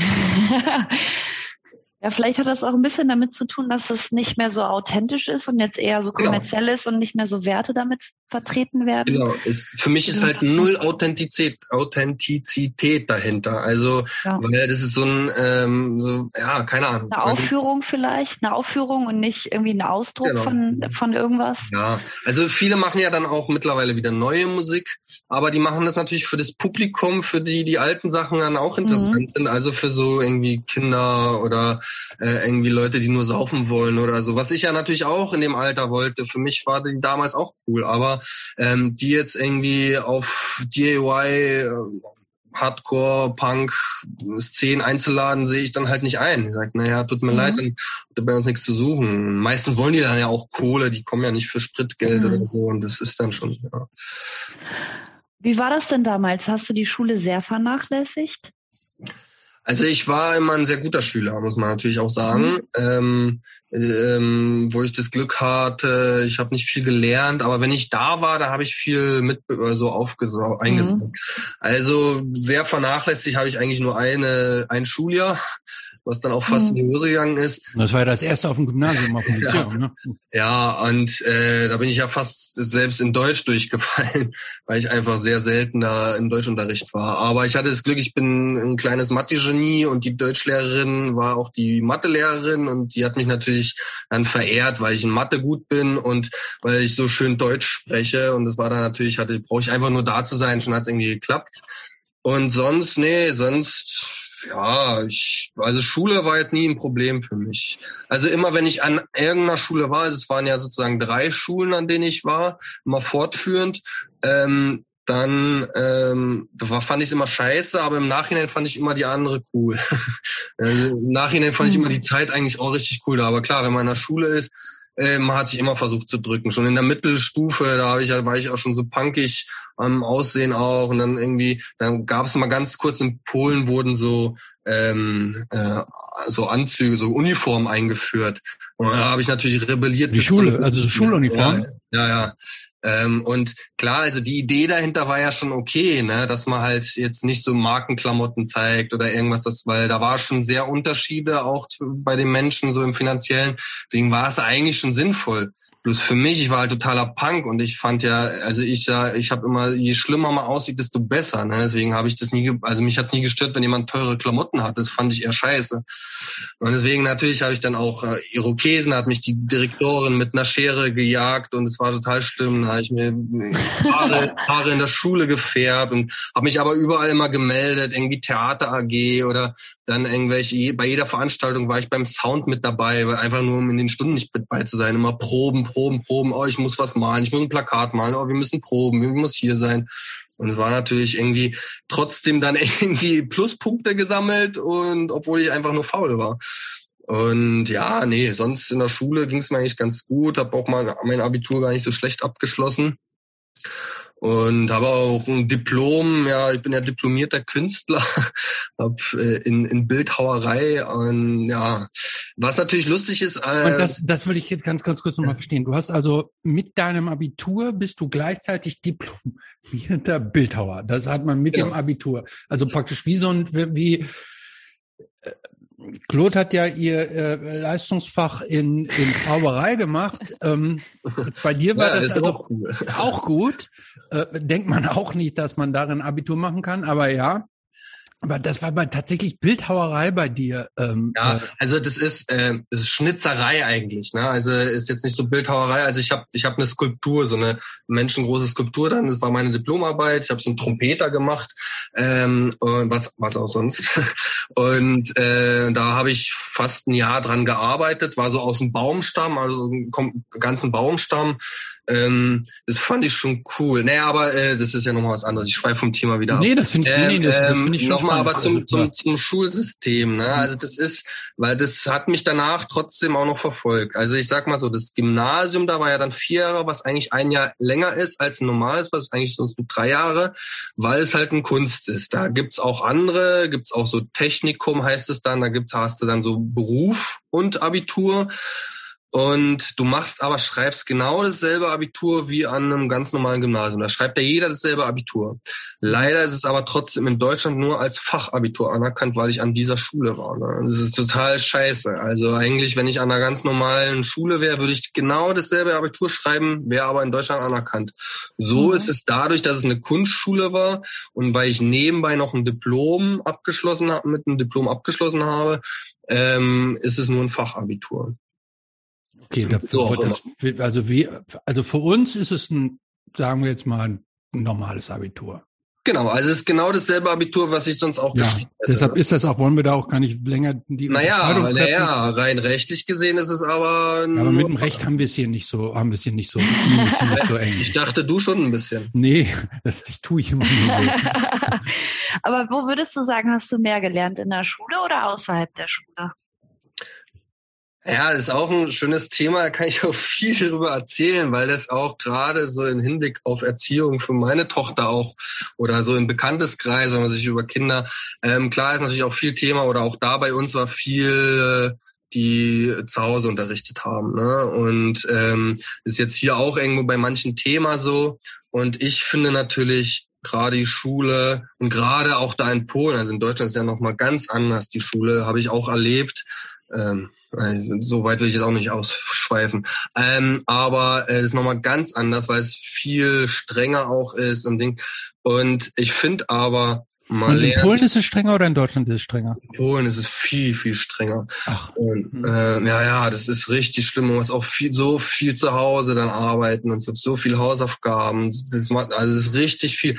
Aber ich sag mal so, der Inhalt ist für mich immer, das ist gar nicht so wichtig, so auch im Nachhinein. Ne? Du lernst halt wirklich zu lernen zum Beispiel. Ne? Du lernst halt, wie du lernen musst. Du lernst halt das Zwischenmenschliche. Du lernst auch zu kombinieren, wie du dann zurechtkommen musst. Ne? Und also ich finde Schule schon sehr, sehr wichtig. Und auch gerade so finde ich so eine strengere Schule gar nicht so schlimm, ähm, weil, weil einfach die, die, die Menschen dann lernen zu lernen. Gar nicht um den Inhalt, ne? nur halt zu lernen. Und deswegen ähm, sage ich auch so, hier war jetzt auch gerade das Thema, ah, zu Hause kannst du reisen. Ich sag, aber ey, die Kinder, ich kenne Leute, die damals, die jetzt 30, 40 sind, die zu Hause unterrichtet wurden und die kommen jetzt im Leben nicht so gut klar. Und, äh, äh, und kann das, kenne halt auch viele, die natürlich in normalen Schulen waren und und die kommen super klar, die meisten eigentlich. Ne? Und deswegen ähm, finde ich das schon wichtig. Und wenn mir da jetzt jemand kommt mit zu Hause und da kannst du ja viel freier, ich sag, es geht gar nicht ums Inhalt. Du musst wirklich, das, das Kind muss rausgehen, muss auch zwischenmenschliche Sachen lernen und so. Äh, und das finde ich halt mit so ganz wichtig. Deswegen habe ich in der Schule schon auch viel gelernt, aber ich war halt auch immer sehr aktiv, zu, also außerhalb der Schule habe ich natürlich auch viel gelernt. Äh, ja, für, ja, interessant. Gut, du hast dann irgendwann das Abitur gemacht und du hast es schon angedeutet, du bist dann aber ja von Polen zurück nach Berlin gegangen nach dem Abitur. Ist ist das von der Chronologie so ungefähr so richtig? Ja, das war natürlich, ich hatte eigentlich das nie vor. Also ich wollte schon immer eigentlich in Polen bleiben. Ich wollte eigentlich auch, ich bin ja Deutscher, deutsche Staatsbürgerschaft, wollte dann irgendwann hatte ich mal so eine Idee, ich will eine polnische Staatsbürgerschaft. Und damals war das so in Polen, dass man nur eine haben durfte. Also müsste ich sozusagen meine deutsche aberkennen und dann würde ich die polnische bekommen. Und ich war damals, war ich so, na ja, das. Kindergeld aber auch weg gewesen, ne? Nee, es geht, es ist ja für meine Mutter. Also Kindergeld so. steht ja steht ja nicht den Kindern zu, sondern ja, stimmt, ja, stimmt, ja. Mhm. Und ähm, äh, äh, äh, naja, das war damals gleich auch gar nicht mehr relevant. Das war, mhm. war ich ein bisschen älter. Und ähm, äh, ja, und ich war sogar bereit dazu. Ich sage, naja, pff, wieso? Für mich ist es nur ein Blatt Papier. Mir ist immer total scheißegal. Aber alle anderen bist du bescheuert. Mit dem Deutschen bist du immer besser dran. Nee, habe ich dann auch gelassen. Mittlerweile darfst du zwei haben in, in, in Polen auch. Also ich bin jetzt auch gerade im Zuge, die polnische mit zu beantragen, dass ich dann zwei habe. Ich habe ja da auch ein Stück Land. Meine Tochter ist auch Polin, also weil meine, weil die Mutter meiner Tochter ist auch Polin. Deswegen ist sie von Geburt dann auch beid, beide Staatsbürgerschaften. Und also ich glaube schon auch, dass ich eigentlich in Polen dann irgendwann noch leben möchte. Ne? Mhm. Ähm, und deswegen, ähm, ja, ähm, wie ich jetzt drauf komme, keine Ahnung. Aber ähm, dann war halt irgendwann so kurz vor Ende oder ein Jahr vor vor Abitur, hat dann war dann schon auch von meiner Mutter. Ne? Er sagt, naja, was danach? Ich habe mir da nie so Gedanken gemacht. Ey, deine Mutter, die immer so Freigeist war, sich so Naja, aber naja, es war die, ähm, die, äh, da hat sie dann auf einmal angezogen. Bildung war schon, die Bildung war schon auch wichtig für meine Mutter. Also Hauptsache okay. Schule zu Ende bringen, das war schon immer wichtig. Ja. Äh, ähm, und ähm, ja, und dann hat sie halt auch, naja, vielleicht willst du eine Ausbildung machen in Deutschland. Ja, Deutschland ist doch scheiße in Deutschland. Ähm, also ich war halt auch schon immer so ein bisschen anti-deutsch. Ne? Mhm. Also ich habe mich dann auch irgendwie auf der Straße schon auch geschämt, mit meiner Mutter Deutsch zu sprechen oder so. Ähm, mittlerweile ist, ich, bin ich da auch lockerer, aber damals war es schon so, hm, ist nicht so cool, aus Deutschland zu sein. Und äh, ähm, ja, und dann habe ich dann okay, ja, aber wenn dann nur was Handwerkliches. Ne? Und wir haben, glaube ich, 49 Bewerbungen oder so geschrieben, richtig viel. Hm, ganz verschiedene Sachen auch. Und dann, ja, dann habe ich dann so erste Einladungen bekommen. Da war ich, glaube ich, war, glaube ich, mal bei VW, als, da habe ich mich als Mechatroniker oder so beworben, auf so einem, auf so einem ähm, äh, also so Einstellungstest. Bist du dahin, war irgendwie in Chemnitz. Also ich habe mich eigentlich auch nur so bis Dresden beworben, ne, maximal, damit es auch nah an der Grenze ist. So, und dann waren wir in Chemnitz, weil da so ein großes Werk ist, aber ich habe mich eigentlich für Dresden beworben und Chemnitz und da waren dann, keine Ahnung, 250 Leute oder so. Und es war einer von vielen Tagen, waren so viele. Und es war ja noch so peinlich, weil, äh, also peinlich, ähm, weil du musstest da so ein, äh, es war alles per Mail die, oder so Internet und man musste einen, einen Praktikumsnachweis hinschicken. Da habe ich einfach ein Bild, was ich gemalt habe, mit ange und losgeschickt. Und ja, bin ich da angekommen, war dann erst ein psychologischer Test, wo auch Fragen waren, äh, was würdest du machen, wenn sie deinen Kumpel verprügeln und so, so komisches Zeug. Und ein praktischer Test. Und ich habe dann auch irgendwie schon ein paar Leute da irgendwie kennengelernt. Und oh, sind mal rein, Riesenmotoren. Da ich, oh, jetzt kacke ich ab. Ich habe zwar immer mein Moped rumgeschraubt, aber ich habe überhaupt keine Ahnung von Verbrennungsmotoren oder Auto, ganz geschweige denn. Naja, und dann war da aber nur so eine kleine Teilchen zum Zusammenbauen mit Bedienungsanleitungen alle zusammengehauen, Hand gehoben, war der Erste. Habe ich mich schon gewundert, ey, wir haben geguckt, alles richtig, und waren dann Sachen, die nicht funktioniert haben. Egal. Aber auf jeden Fall habe ich dann da auch eine Einladung bekommen zum Gespräch, aber irgendwie war dann schon die andere, das mit dem Elektroniker, da war dann, wurde ich gleich nämlich zum Gespräch eingeladen und auch nach Leipzig. Habe ich mich auch für Dresden eigentlich beworben, nach Leipzig. Und dann war Gespräch, dachte ich, naja, Elektroniker äh, will ich eigentlich überhaupt nicht. Also ich wollte immer was zum Anpacken eigentlich. Ne? War schon eher so handwerklich, wirklich handwerklich. Äh, es war Elektroniker, ist theoretisch auch handwerklich, aber naja. Mhm. Und ich sag, das hat mich nie zu sowas hingezogen. Aber ich sag, naja, gehe ich mal hin. Ich habe noch nie ein Gespräch geführt, so ein Einstellungsgespräch lerne ich halt mal. Und bin hingefahren, war dann auch erst so ein Test, ein psychologischer Test und dann so ein Gespräch vor einer Gruppe. Und da habe ich eigentlich immer totale Probleme. Also ich kann gar nicht so vor einer Gruppe sprechen. Ich kann deswegen spiele ich auch keine Konzerte, deswegen kann ich auch nichts vorspielen, vorsingen oder irgendwas. Das geht gar nicht bei mir. Aber das, ich war, das war mir halt so scheißegal, weil ich es eigentlich gar nicht haben wollte. Und bin dann hin und dann haben sie einfach ein Blatt Papier und Stifte, seid kreativ. Na, natürlich hat man vorher im Internet gelesen, wie soll, wie führt man so ein Gespräch. Und ich war einer der letzten da in der Gruppe und alle, alle leiern das äh, runter wie vom aus dem Internet. Ich so, scheiße, und ich habe da irgendwie ein Haus gemalt und habe mir so Sachen ausgedacht. Dachte, boah, es wird so peinlich, weil ich mir, naja, gut, egal. Hab das hingehangen, hab da erzählt und ich habe auch gesagt, ich habe überhaupt keine Ahnung, aber ich denke, ich bin super, weil ich will hier, weil das ist ja so Brandmeldeanlagen, was wir machen. Ich will, ich will Familie haben, ich will mein Haus schützen und was weiß ich, habe ich da erzählt und gemalt und und plötzlich die aus der Firma stehen auf, klatschen, das wollen wir sehen, das ist super. Ich bin da fast im Boden versunken, ne? was? Und ja, und dann haben sie mir halt, ja, keine Ahnung, da war noch so ein Einzelgespräch, da haben sie halt das Künstlerische ein bisschen abgefragt. Ja, und dann melden sie sich innerhalb von zwei Wochen, dann bin ich losgefahren. Ich war ja schon 18, 19 oder so, hatte, bin dann schon mit dem Auto gefahren. Und ja, war ich an der ersten Tankstelle. Ich hatte auch meine polnische Nummer angegeben, also mich auf der polnischen Nummer angerufen. Ja, wir würden, drehen Sie gleich um. Ja, wir würden Ihnen einen Job anbieten oder die Ausbildungsstelle anbieten, aber in Berlin. Ich so, pff, Berlin? Ist ja cool, ne? Hätte ich ja gar nicht dran gedacht. Natürlich, ich war ja auch viel in Berlin, immer, wir waren ja da immer gemeldet, haben da auch Freunde und so. War, aber ich hätte jetzt mich nie so gewagt, jetzt in Berlin irgendwie hin, weil das, keine Ahnung, halt, war bei mir überhaupt kein Thema. Ne? Mhm. Und äh, naja, ich muss mir erst mal überlegen. Ich habe auch noch andere Angebote und was weiß ich, ich habe hab auch nichts zu wohnen. Also, naja, würden wir schon auch unterstützen und so. Und sag, naja, ich melde mich nochmal. Erstmal abgesprochen mit Familie und was weiß ich und Freunden. Ne?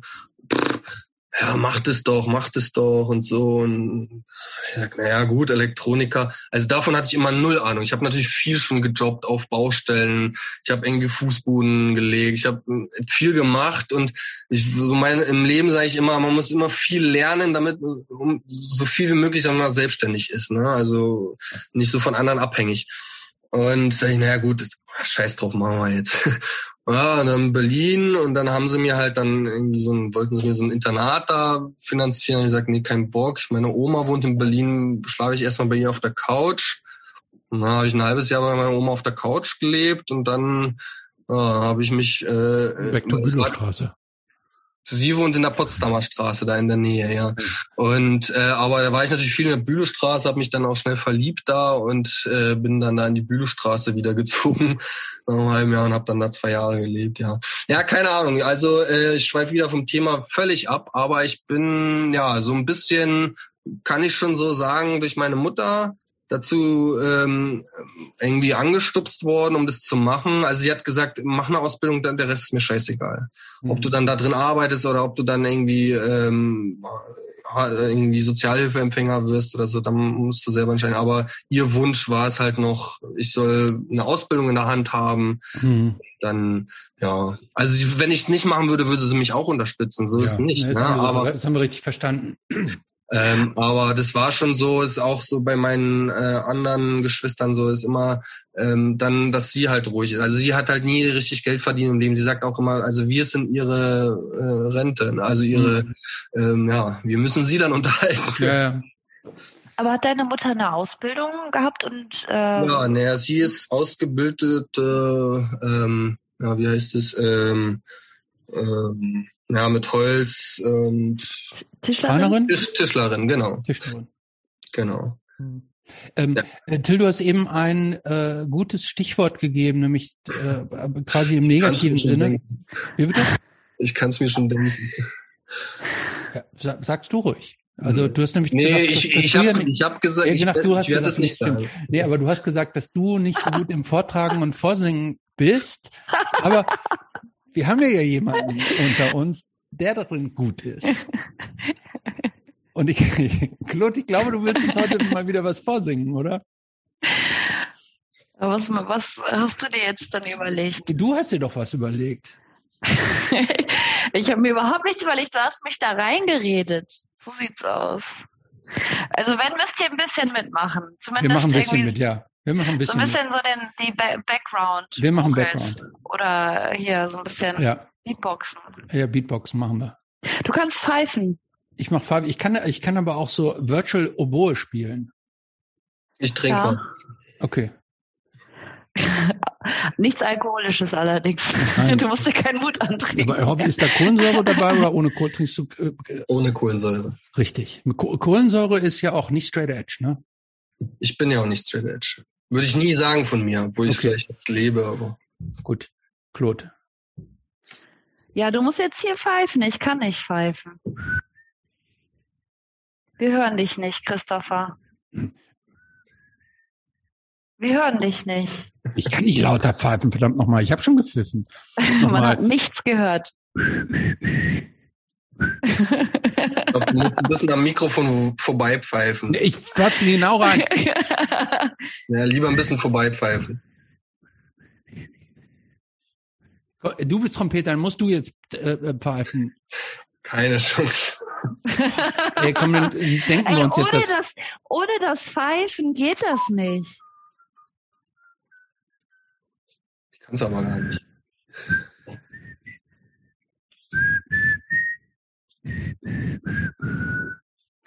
Das arme äh, Publikum. Tut mir jetzt schon Ja, leid. äh, du, du ziehst dich jetzt aber auch wahnsinnig. Nee, ich fang jetzt einzusetzen. Ja. Follow the Moskwa down to Gorky Park, listening to the wind of change. An August summer night, soldiers passing by, listening to the wind of change. Das reicht, oder? Nee, ein bisschen noch. Jetzt zu dieser große, dieser, dieser große Eröffnung. Hier geht's noch mal weiter. The world is sing, uh, closing in. Did you ever think that we could be so close, like brothers? Geht, geht's jetzt noch, geht nicht noch ein Vorhang weiter auf? Yeah. The future's in the air, can feel it everywhere, blowing with the wind of change. Toll. Bravo. Take me Ja. to the magic of the moment on a glory night. Und so weiter. Ja, das muss reichen für heute. Und das Scorpions live aus Honolulu. Besser geht's nicht. Ja. Mhm. Ja. So, jetzt war das der passende Song. Ich fand den super. Ich habe mir, also ich habe mir schon den ganzen Tag nichts anderes gewünscht als genau den Song. Ja, ich kann ihn ja noch mal für dich als Sprachnachricht später aufnehmen. okay, Puh, dann ähm, äh, jetzt müssen wir wieder kommen wir jetzt in- wieder in die Spur Ja. rein. Ne? Also wir Genau, waren in Berlin. Ausbildung gemacht, ähm, Elektriker, ähm, nee, El El Elektriker oder Elektroniker? Nee, was war das? Elektroniker für Informations- und Telekommunikationstechnik. Warst du Mega. da, warst du zu der Zeit optisch auch Punk eigentlich? Ja.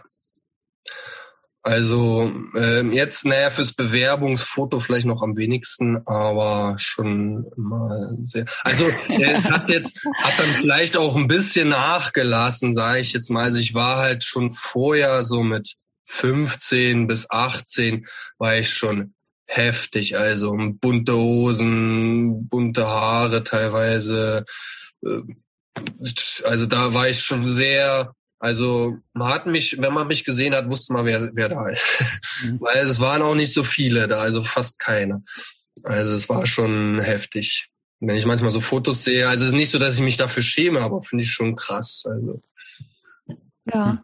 Und du hast gerade gesagt, du hast dich verliebt in der Bülowstraße. Habe ich Ja. das richtig verstanden oder hast du dich in die Bülowstraße verliebt? Nee, ich habe dann da bei, bei meiner Freundin sozusagen gewohnt. Wie hast du die kennengelernt? Naja, da halt. Punk, halt Punk-Szene oder wie Ach so, nee, nee, oder? da halt in der, in der, in der Bülow. In, ne, die hat halt in, diesem, in diesem besetzten, in diesem Hausprojekt meinst du? Genau, genau, ja. ja. Ich war da halt öfter schon vorher auch, wenn er irgendwie Hausgeburtstag war, war ich öfters mal da und man kannte sich, also sie war schon ziemlich älter, ähm, und äh, war dann halt auch, hat sich ein bisschen gedauert, bis wir dann sozusagen zueinander gefunden haben, aber war. Wie viel älter war sie? Ja. Älter älter halt. War schon, war schon über zehn Jahre älter. Wie alt warst du zu der Zeit? 20. 19, 20, 20 ja. 20, 21 so, ja. War das deine erste Liebesbeziehung? Nee. nee, also ähm, ja, ich hab, da habe ich schon ein bisschen früher angefangen, schon so mit 15 angefangen. Ähm, und ja, war da auch gerade anfangs relativ aktiv, aber dann hatte ich schon ähm, da gerade dann im den Kunstgymnasien habe ich dann über die zwei letzten Jahre war ich dann auch fest mit einer Freundin, wir haben noch zusammen gewohnt ähm, und es war auch sozusagen die einzige Freundin, die in meinem Alter war. Sonst waren es ja eigentlich nur ältere auch, aber hm. das hat da irgendwie so gepasst. Das heißt, du warst eher an älteren Frauen dann interessiert, hast du gemerkt? ja, ähm, es war halt, hm, ich war allgemein mit älteren Leuten unterwegs. Ne? Mhm. Also ich mhm. konnte mich immer so mit Gleichaltrigen nie so auf, auf kommunikativer Ebene nicht so richtig verständigen. Also habe ich immer noch das Problem, mhm. wo ich merke, oh, selbst auch manchmal ein bisschen ältere von mir, ähm, wo ich mir auch denke, äh, bin ich ein alter Sack, weil ich irgendwie in einer ganz anderen Realität groß im Kopf halt groß geworden bin. Ne? Und ähm, ja, deswegen habe ich da manchmal immer noch Probleme mit zu so, Ich bin jetzt auch schon 30, jetzt auch nicht mehr so ganz, also ich war immer der Jüngste und auf einmal bist du auch 30. Ich hatte also ich ja, seien wir ehrlich, du bist schon ein richtig alter Sack inzwischen. Ne? Ja. Also hier vor allem in unseren Kreisen. Ähm, aber da hatte ich letztens auch so eine Lust, weil ich war wirklich immer der, mit, mit immer der Jüngste. Wurde immer so ein bisschen gehänselt, ah, ich bin der Junge, also immer bis zu meinem immer cooles Gespräch gehabt, wie alt bist du und oh, naja, ist ja scheiße. Hat dann abgehoben. Das hat mir, das hat mir immer gestört. Ne? Deswegen habe ich nie sagen wollen, wie alt ich bin. Und nicht deswegen, dass ich mich dafür geschämt habe, sondern weil einfach ich wusste, dass danach das Gespräch ganz anders wird. Und ähm, ja, und da hatte ich letztens so eine lustige Situation. Also war letztes Jahr im Sommer, war ich auf so einem Metal-Konzert da in Polen, weil ich also zufällig irgendwas Wochenende in Polen, oh, da ist ein Metal-Konzert, fahre ich mal hin. Wir sind ja, wie gesagt, früher sind wir auf alles gefahren, was ja, halt ja, ja. Und hin waren jetzt auch nicht so viele Bekannte da, aber war irgendwie ganz lustig. Waren, glaube ich, sechs Bands, waren mehr Leute als äh, von den Bands als Zuschauer. Ja, war dann, war auch grottenschlecht die Mucke. Aber eine, die waren so noch so mit so, so einem Black Metal gespielt, der sagt, naja, geht noch, gehe ich mal hin, kauf von denen mal eine CD, um die halt mal so und so unterstützen. Ja, dann komme ich so ins Quatschen, ja, woher kommt der denn? Ja, aus Wrocław. Ich sag, oh, ist ja cool. Naja, eigentlich kommen sie aus Jelenia Gura. Ich sag, oh, cool, Jelenia Gura, da bin ich, da war ich ja, war ich ja sehr aktiv. Da kenne ich ganz viele Leute, gerade aus der alternativen Szene. Komisch, dass ich euch nicht kenne, ne? Ich sag, naja, wir sind ja ein bisschen jünger. Da dachte ich hä, sag mal, du Arschloch, was, was willst du denn jetzt? Ich sag, naja, wie alt seid ihr denn? naja, so 18, 19. Ich sage, naja gut, ich war vor zehn Jahren äh, in, in der Niagura äh, das letzte Mal aktiv, da wart ihr gerade 8, 9. Ich sage, naja, okay, tut mir leid. Oder mit 15, 16 war ich da aktiv, da wart ihr ja fast noch gar nicht auf der Welt. Okay, da kennen wir uns. Scheiße, da bin ich doch schon so alt. Ja, Aber ja. das geht dann ganz schnell. Ja, ja, ja. Und also lange dauert's nicht mehr, da äh, bist du komplett aussortiert, so im, im Ja, hab's aber auch letztens gemerkt, bin seit längerer Zeit wieder mal ein bisschen auf dem Snowboard unterwegs gewesen. Boah, ja, dann auch ein, zwei Mal hingefallen, weil ich dann doch ein bisschen wilder unterwegs war. Uh, Alles nicht mehr so schon, wie früher, ne? Nee, das hat dann auch länger wehgetan und ja. irgendwie ja. war schon anstrengend. Aber ja. es stört mich auch gar nicht. Also ich bin voll okay. Ähm, ich lebe mein Leben, alles ja. super. Aber ähm, ja, wie gesagt, ich war immer und leider bin ich ja meistens immer noch mit den Leuten unterwegs, die damals ja schon auch älter waren. Die sind ja mittlerweile dann auch schon irgendwie 40, 50 oder 60 Jahre. Und die, ja, trotzdem haben wir da immer noch schon auch andere Themen. Mhm. Aber ähm, irgendwie sitzt man mit denen immer noch und man ist immer noch der Junge, ne? Man mhm. ist immer noch der Jüngste. Und aber ja, ne, ist schon ja. Schon aber sag mal, auch irgendwo, ne? zu, zu Zeiten deiner Ausbildung war das mit dem Feiern dann aber durch? Also hattest du so wilde Jahre hinter dir oder hast? Äh, naja, es hat eigentlich ja. so ein ganz großer Schnitt war, als ich meinen Führerschein gemacht habe mit 18. Mhm. Und ähm, dann, ich habe zwar immer noch viel gefeiert und auch während meiner Ausbildungszeit habe ich auch sehr viel gefeiert. Also ich habe, ich sag mal so, ich habe nie was ausgelassen in der, in der Ausbildungszeit. So, ich war immer sehr gewissenhaft auch mit Arbeiten und Schule. Das war, war für mich halt äh, Arbeit, ne? Es war nicht Schule. Da war dann auch, ich war ja auch mit einer der Ältesten da, waren ja so 15-Jährige, 16-Jährige, die die Ausbildung, ich war mit 21 dann halt schon mit der Älteste. Und ja, und die dann alle dann in der Schule haben die Blitzen gemacht, da habe ich dann überall nicht mitgemacht. Ja, was bist du denn eigentlich? Ich sag, ey, die Scheiße habe ich alles schon durch, das brauche ich jetzt nicht. Ich, das für mich, ich bin hier arbeiten, das ist jetzt nicht Schule für mich. Und äh, aber Wochenenden, ich bin ja viel, ich bin ja dann von, ich hatte Berufsschule in Erfurt, und habe halt in Berlin gearbeitet, manchmal auch noch Seminare in München oder Bochum, bin viel gefahren und dann immer auch Wochenende nach Polen oder nach Berlin und dann gefeiert und dann wieder zurück. Also war schon eine wilde Zeit dann auch, aber so das Feiern wie vorher in der Schulzeit, das hat natürlich aufgehört und es hat halt wirklich so einen Schnitt mit mit 18 war ich einfach sehr viel Auto gefahren. Ich hab, ich liebe Autofahren und ich habe in meinem ersten Jahr habe ich 80.000 Kilometer gefahren, bin ich gefahren. In meinem zweiten Jahr 100.000 Kilometer gefahren. Also ich bin dann wirklich überall, wo es ging, bin ich gefahren. Und da hatte ich dann auch kein Problem mit, auf ein Konzert zu fahren und nicht zu trinken.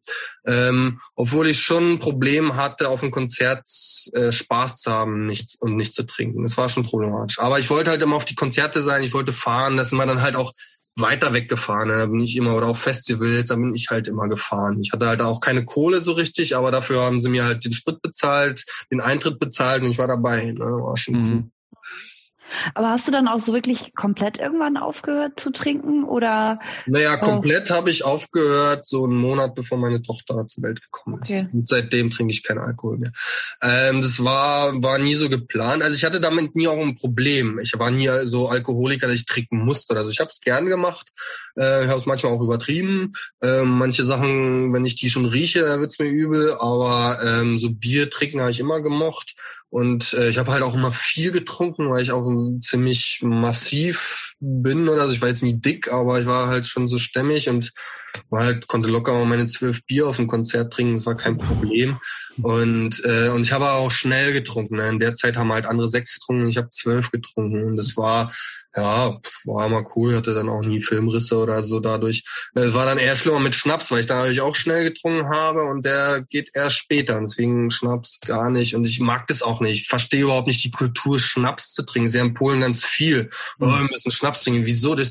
Also jeder trinkt das, die verrenken, sie schmecken nicht und bist dann voll blöde. Wieso? Also man kann sich auch gemütlich bei einem Bierchen hinsetzen, da kannst du, dauert viel länger. Also für mich, ich äh, ist vielleicht jetzt schwer zu, vorzustellen, aber ich bin eigentlich ein sehr schüchterner Mensch. Ich rede eigentlich nicht so viel, gerade wenn ich so Leute nicht kenne oder so. Wenn ich dann schon mal anfange, dann seht ihr ja selber, wie es läuft. Aber ähm, äh, das ist war für mich halt schon Alkohol immer viel so ein ähm, so ein so ein, ein Thema oder genau also es war schon sehr wichtig es war deswegen war für mich schon anfangs immer schwer auf Konzerten nicht zu trinken ich konnte halt auch nicht so Spaß haben und so aber jetzt so aufbleiben oder mit den Leuten umgehen war für mich nie ein Problem. Das ist jetzt auch nicht. Also mittlerweile kann ich auch Spaß haben auf einem Konzert, ohne zu trinken. Und ich habe halt andere Sachen. Ne? Ich habe halt meinen Platten oder ich veranstalte selber. Also wenn ich veranstalte, dann ist für mich ist es ja wie Drogen. Ne? Ich mache mich ja so fertig, also ist für mich so eine Aufregung und so viel ist, ich, wenn das Konzert vorbei ist, dann setze ich hin und bin dann, ich könnte jetzt erstmal drei Tage schlafen, weil ich einfach so fertig bin. Und ich sage mir immer nie wieder. Aber es ist halt so geil trotzdem, ne, dass man, man es dann trotzdem mhm. wieder gerne macht. Und äh, deswegen brauche ich halt auch keinen Alkohol. Aber ich gehe mittlerweile so auf Konzerte gerne, auch ohne Distro und und mache mir trotzdem Spaß. Und ja, mhm. aber damals war es schon eine Umstellung, ne? Aber mhm. ich bin halt so gerne Auto gefahren. Ne? Deswegen dachte ich, okay, ich fahre jetzt lieber Auto. Was hast du für ein Auto? Was, was hast du für ein Auto? Also jetzt habe ich einen VW-Bus, einen T4, also Multivan. Okay. Ja, damals, ich habe mir immer so billig Schrottmühlen gekauft.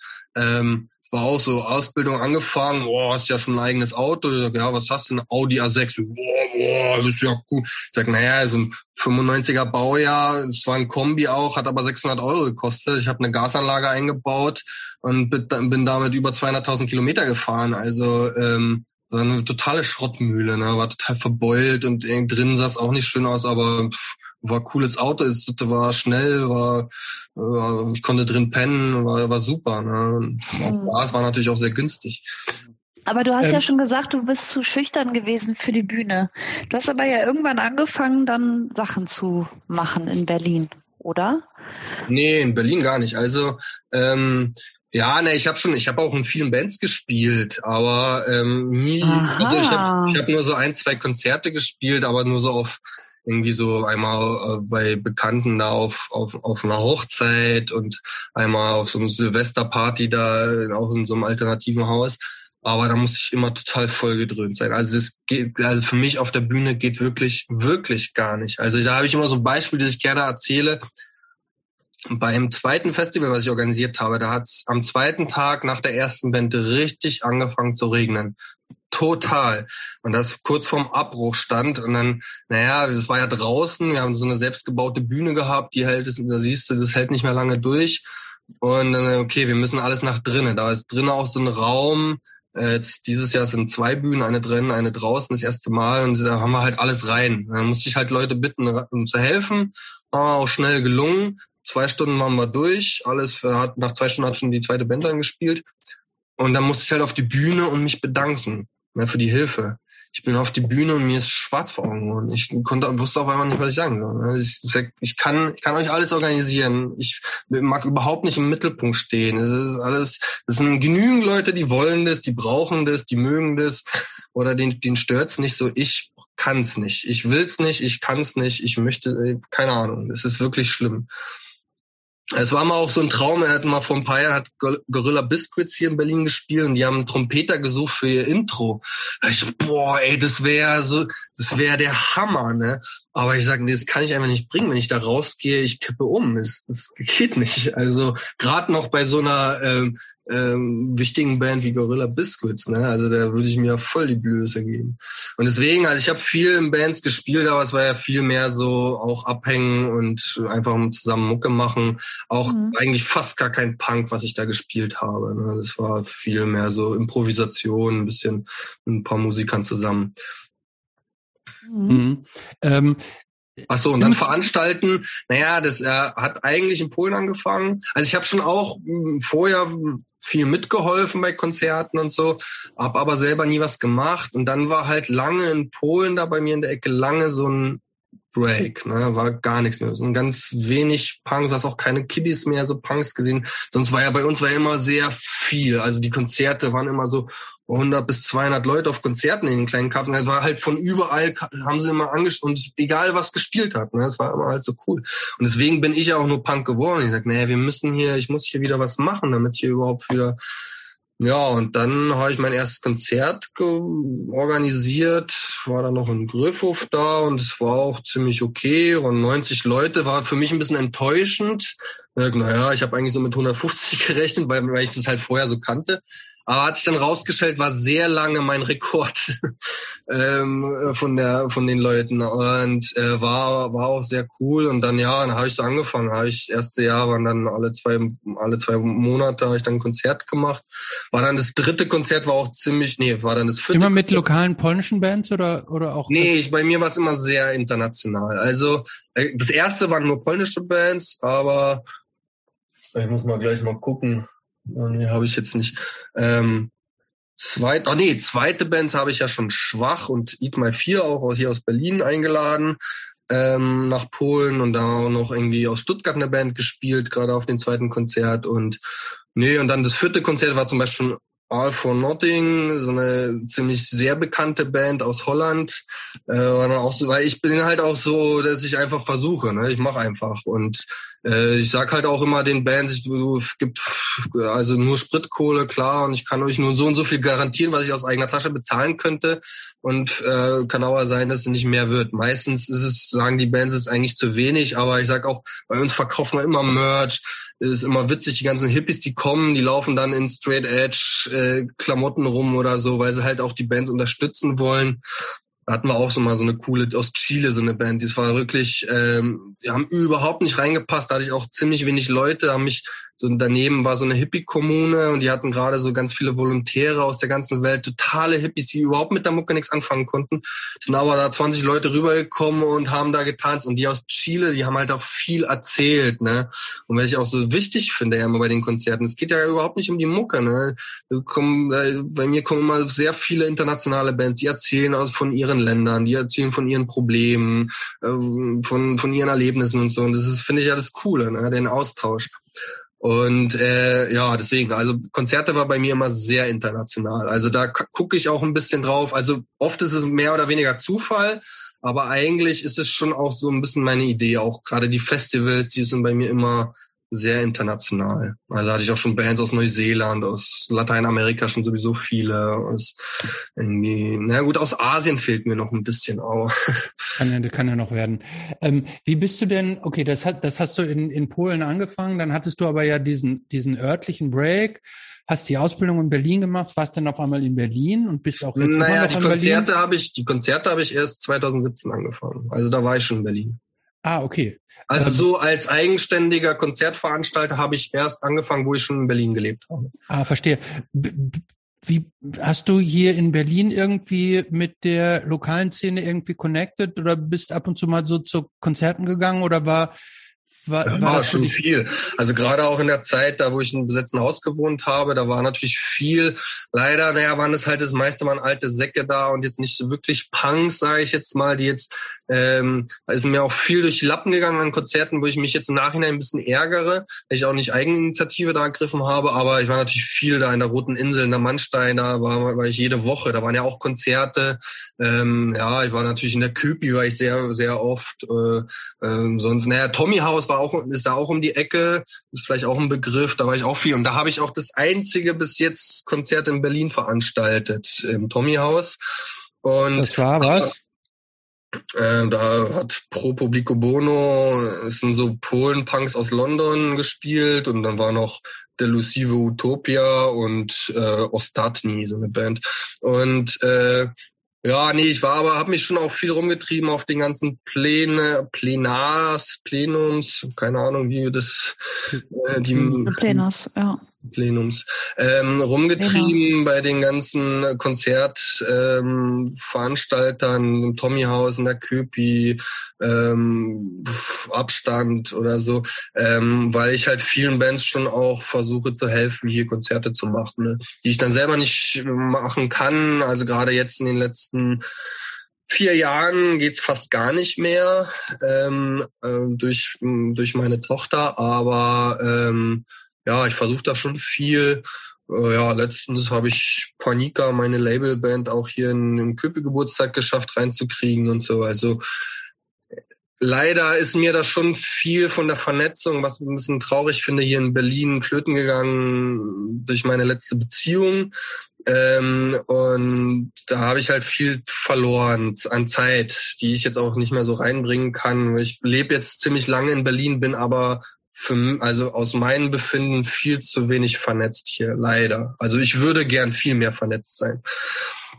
Und ähm, ja, aber trotzdem, also ich kenne schon Termine, ich weiß, wo ich hin, ich kenne ein paar Leute hier, ein paar Leute da, ich kenne auch von Labels, ich habe mit Tauschen natürlich auch viel und da kennt man sich schon, ne? aber so richtig vernetzt bin ich für, für mich ein bisschen zu wenig. Aber, Aber wie war denn so, das interessiert mich jetzt, wie war denn äh, jetzt der Werdegang? Du hast dann aus Berlin entschieden, äh, dass du quasi in deiner alten Heimat äh, Konzerte machst. Genau, ich fahre ich fahr immer noch sehr, ich bin immer viel nach Polen gefahren, sehr oft. Also ähm, viel meiner Freizeit, Wochenenden, so bin ich immer viel rübergefahren und habe da auch immer viel unterstützt. Und dann war halt lange vor Ort nix, nix so Hardcore-Punk-mäßiges. Dann dachte ich, naja, muss halt einer mal anfangen.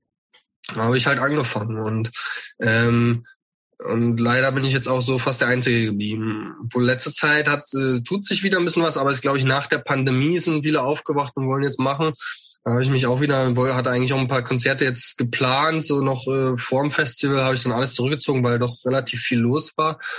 Was ich auch cool finde. Also es war auch so, zwischenzeitlich habe ich so meine ersten zwei, drei Konzerte gemacht und auf einmal hier wieder ein, zwei Konzerte von anderen geplant. Und damals auch so, meine damalige Freundin meinte, oh, ist doch scheiße, dass jetzt die andere Konzerte machen. Ich sag, finde ich cool, da muss ich ja nicht mehr machen. Also ich mach's ja, ich mach's ja nicht für mich, ich mach's ja, damit was mhm. los ist. Und mhm. deswegen habe ich den Bedarf halt schon sehr in Polen oder da bei mir in der Provinz gesehen und in Berlin brauchst du es halt nicht. Weil irgendwie mein Traum war schon, so polnische Bands nach Polen rüber nach nach Berlin rüber zu ziehen, hatte ich schon viel. Ich habe auch viel da in dem besetzten Haus, äh, wo ich gewohnt habe, versucht, aber das war ging gar nicht, da Konzerte zu machen.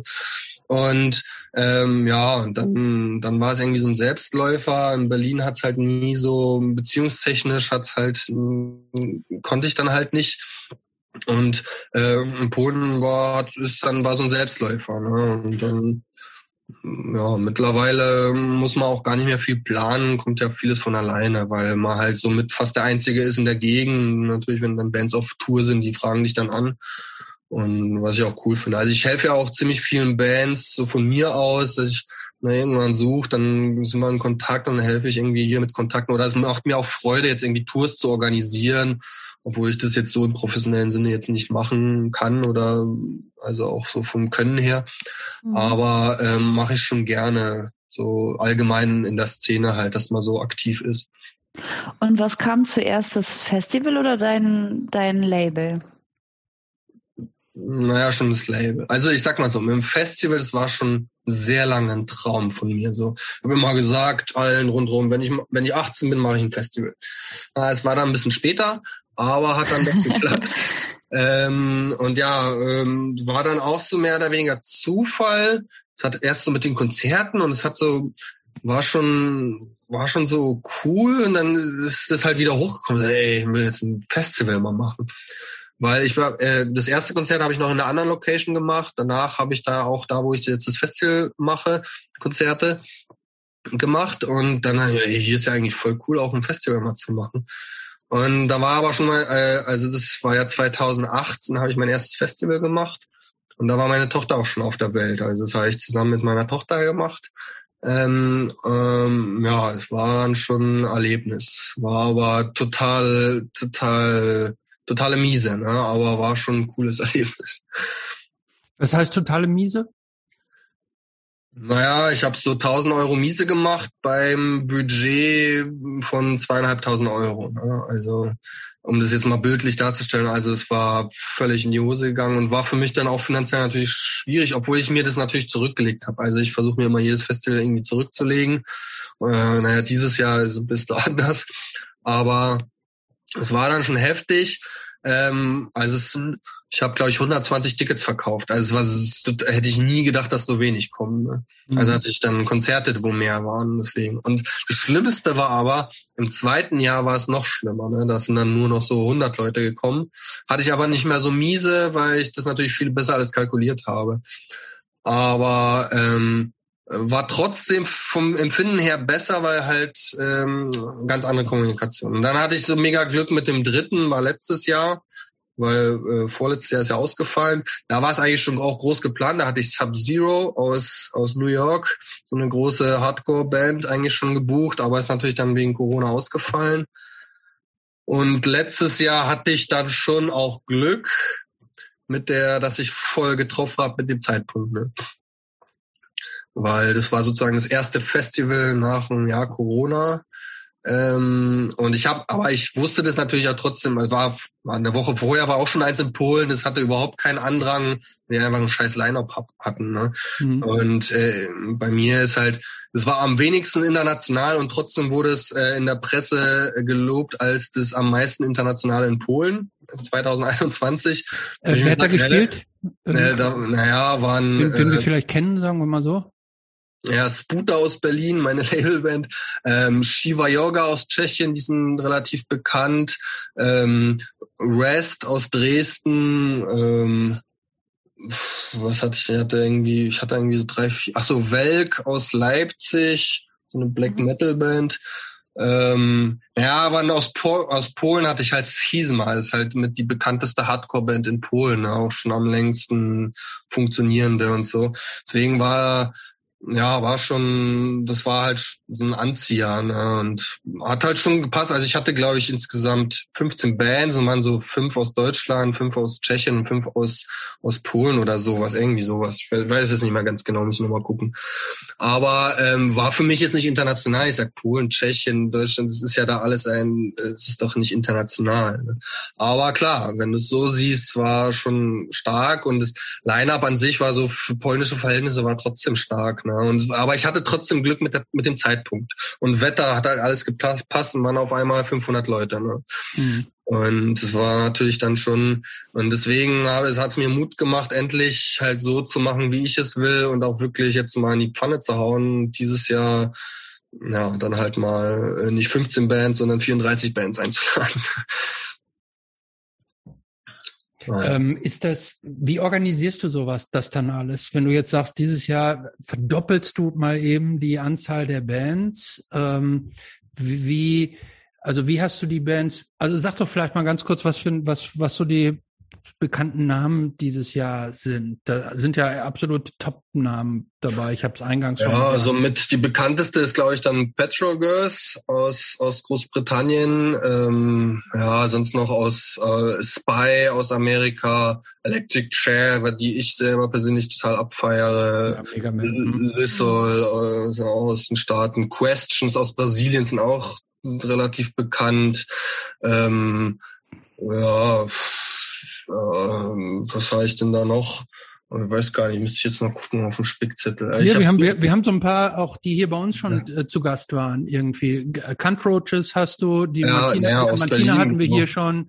Äh, Drax hast du, mit genau. die Julie aus, aus Wien sind dabei. Ähm, Superband, ähm, ähm, die äh, Kova Rasva aus Finnland. Ja, genau, die sind auch richtig cool. Superband. Ja. Äh, wie, ich weiß nicht, wie sprechen die aus? Uzi, aus Kolumbien sind die, glaube genau, ich. Genau, die sind auch richtig cool. Also super Line-Up. So. Ah, nee, also es sind schon cool. Also wer, ich hätte eigentlich noch viele andere gerne mit bei. Ähm, aber es, äh, das ist eigentlich habe ich nie, so, ich habe immer vom Festival zu Festival geplant, ne? Und es war immer so, eigentlich habe ich das Festival gemacht und gesagt, äh, nee, nie wieder. Und aber das Schlimmste ist dieses Jahr, es wird noch schlimmer als die Jahre zuvor und ich habe aber leider schon ziemlich viele Pläne für nächstes Jahr und auch schon ein paar Bands sogar für nächstes Jahr, weil es jetzt doch, also schon alleine so ein Line-up aufzustellen, was das schon für ein Feedback macht, das ist krass. Ne? Also ich krieg immer noch tagtäglich Bandanfragen. Ne? Sag, pff, ja. hallo, also was denkt ihr denn? Ist es das jetzt, dass ich bis jetzt noch äh, irgendwie Slots aufgehoben habe oder so? Also keine Ahnung.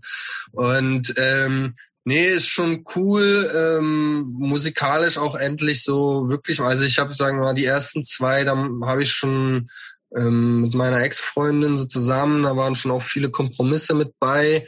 Ähm, letztes Jahr war jetzt nicht so viel möglich, weil einfach Pandemie war.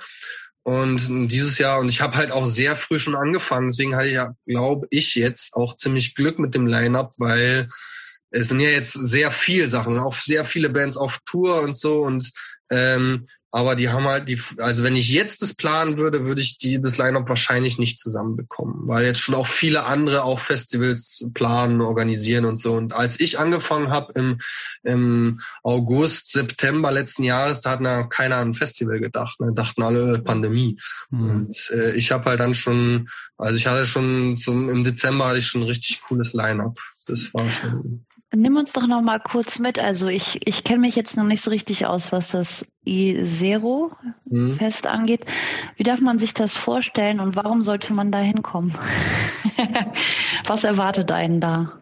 Naja, zum einen ist es eine mega geile Location. Also das ist wirklich äh, äh na, nicht direkt in den Bergen, aber schon so an den Bergen dran. Du hast den Blick auf die Berge. Das ist, mhm. das ist am Waldrand, also das ist wirklich Wald rundrum. Und allein das, die Location, das Atelier Volimisch heißt es ja.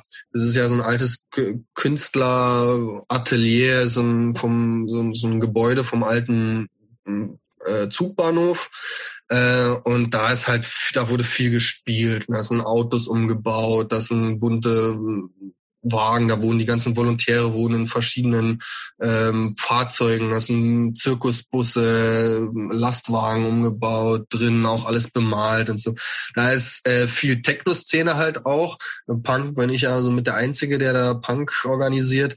Aber genau, die Location ist halt sehr interessant, die Umgebung ist sehr interessant und äh, das ist halt wirklich DIY. Ne? Also das ist Back to the Roots total, du kommst an, ist alles selber gebaut, Klos selber gebaut, gebaut, Bühne selber gebaut, Dach selber gebaut und so und ähm, ja, es macht voll Bock da. Und, ja, also ist wirklich eine Reise wert so zum Hinfahren, auch die Gegend ist wunderschön und und nebenbei noch ein bisschen coole Mucke hören, ist natürlich jeder herzlich eingeladen.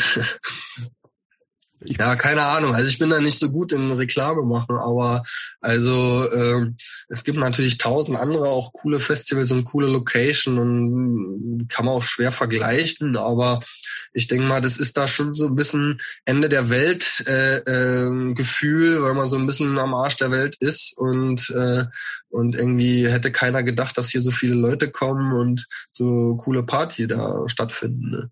Mhm. Wie, wie kalkulierst du, weil du hast eben gesagt, du hast dich im ersten mhm. Jahr äh, ziemlich wirtschaftlich kalkuliert und im Grunde erst das dritte Jahr hat dir da so einen kleinen, äh, so einen kleinen wirtschaftlichen Boost auch gegeben. Wie kalkulierst du sowas dann?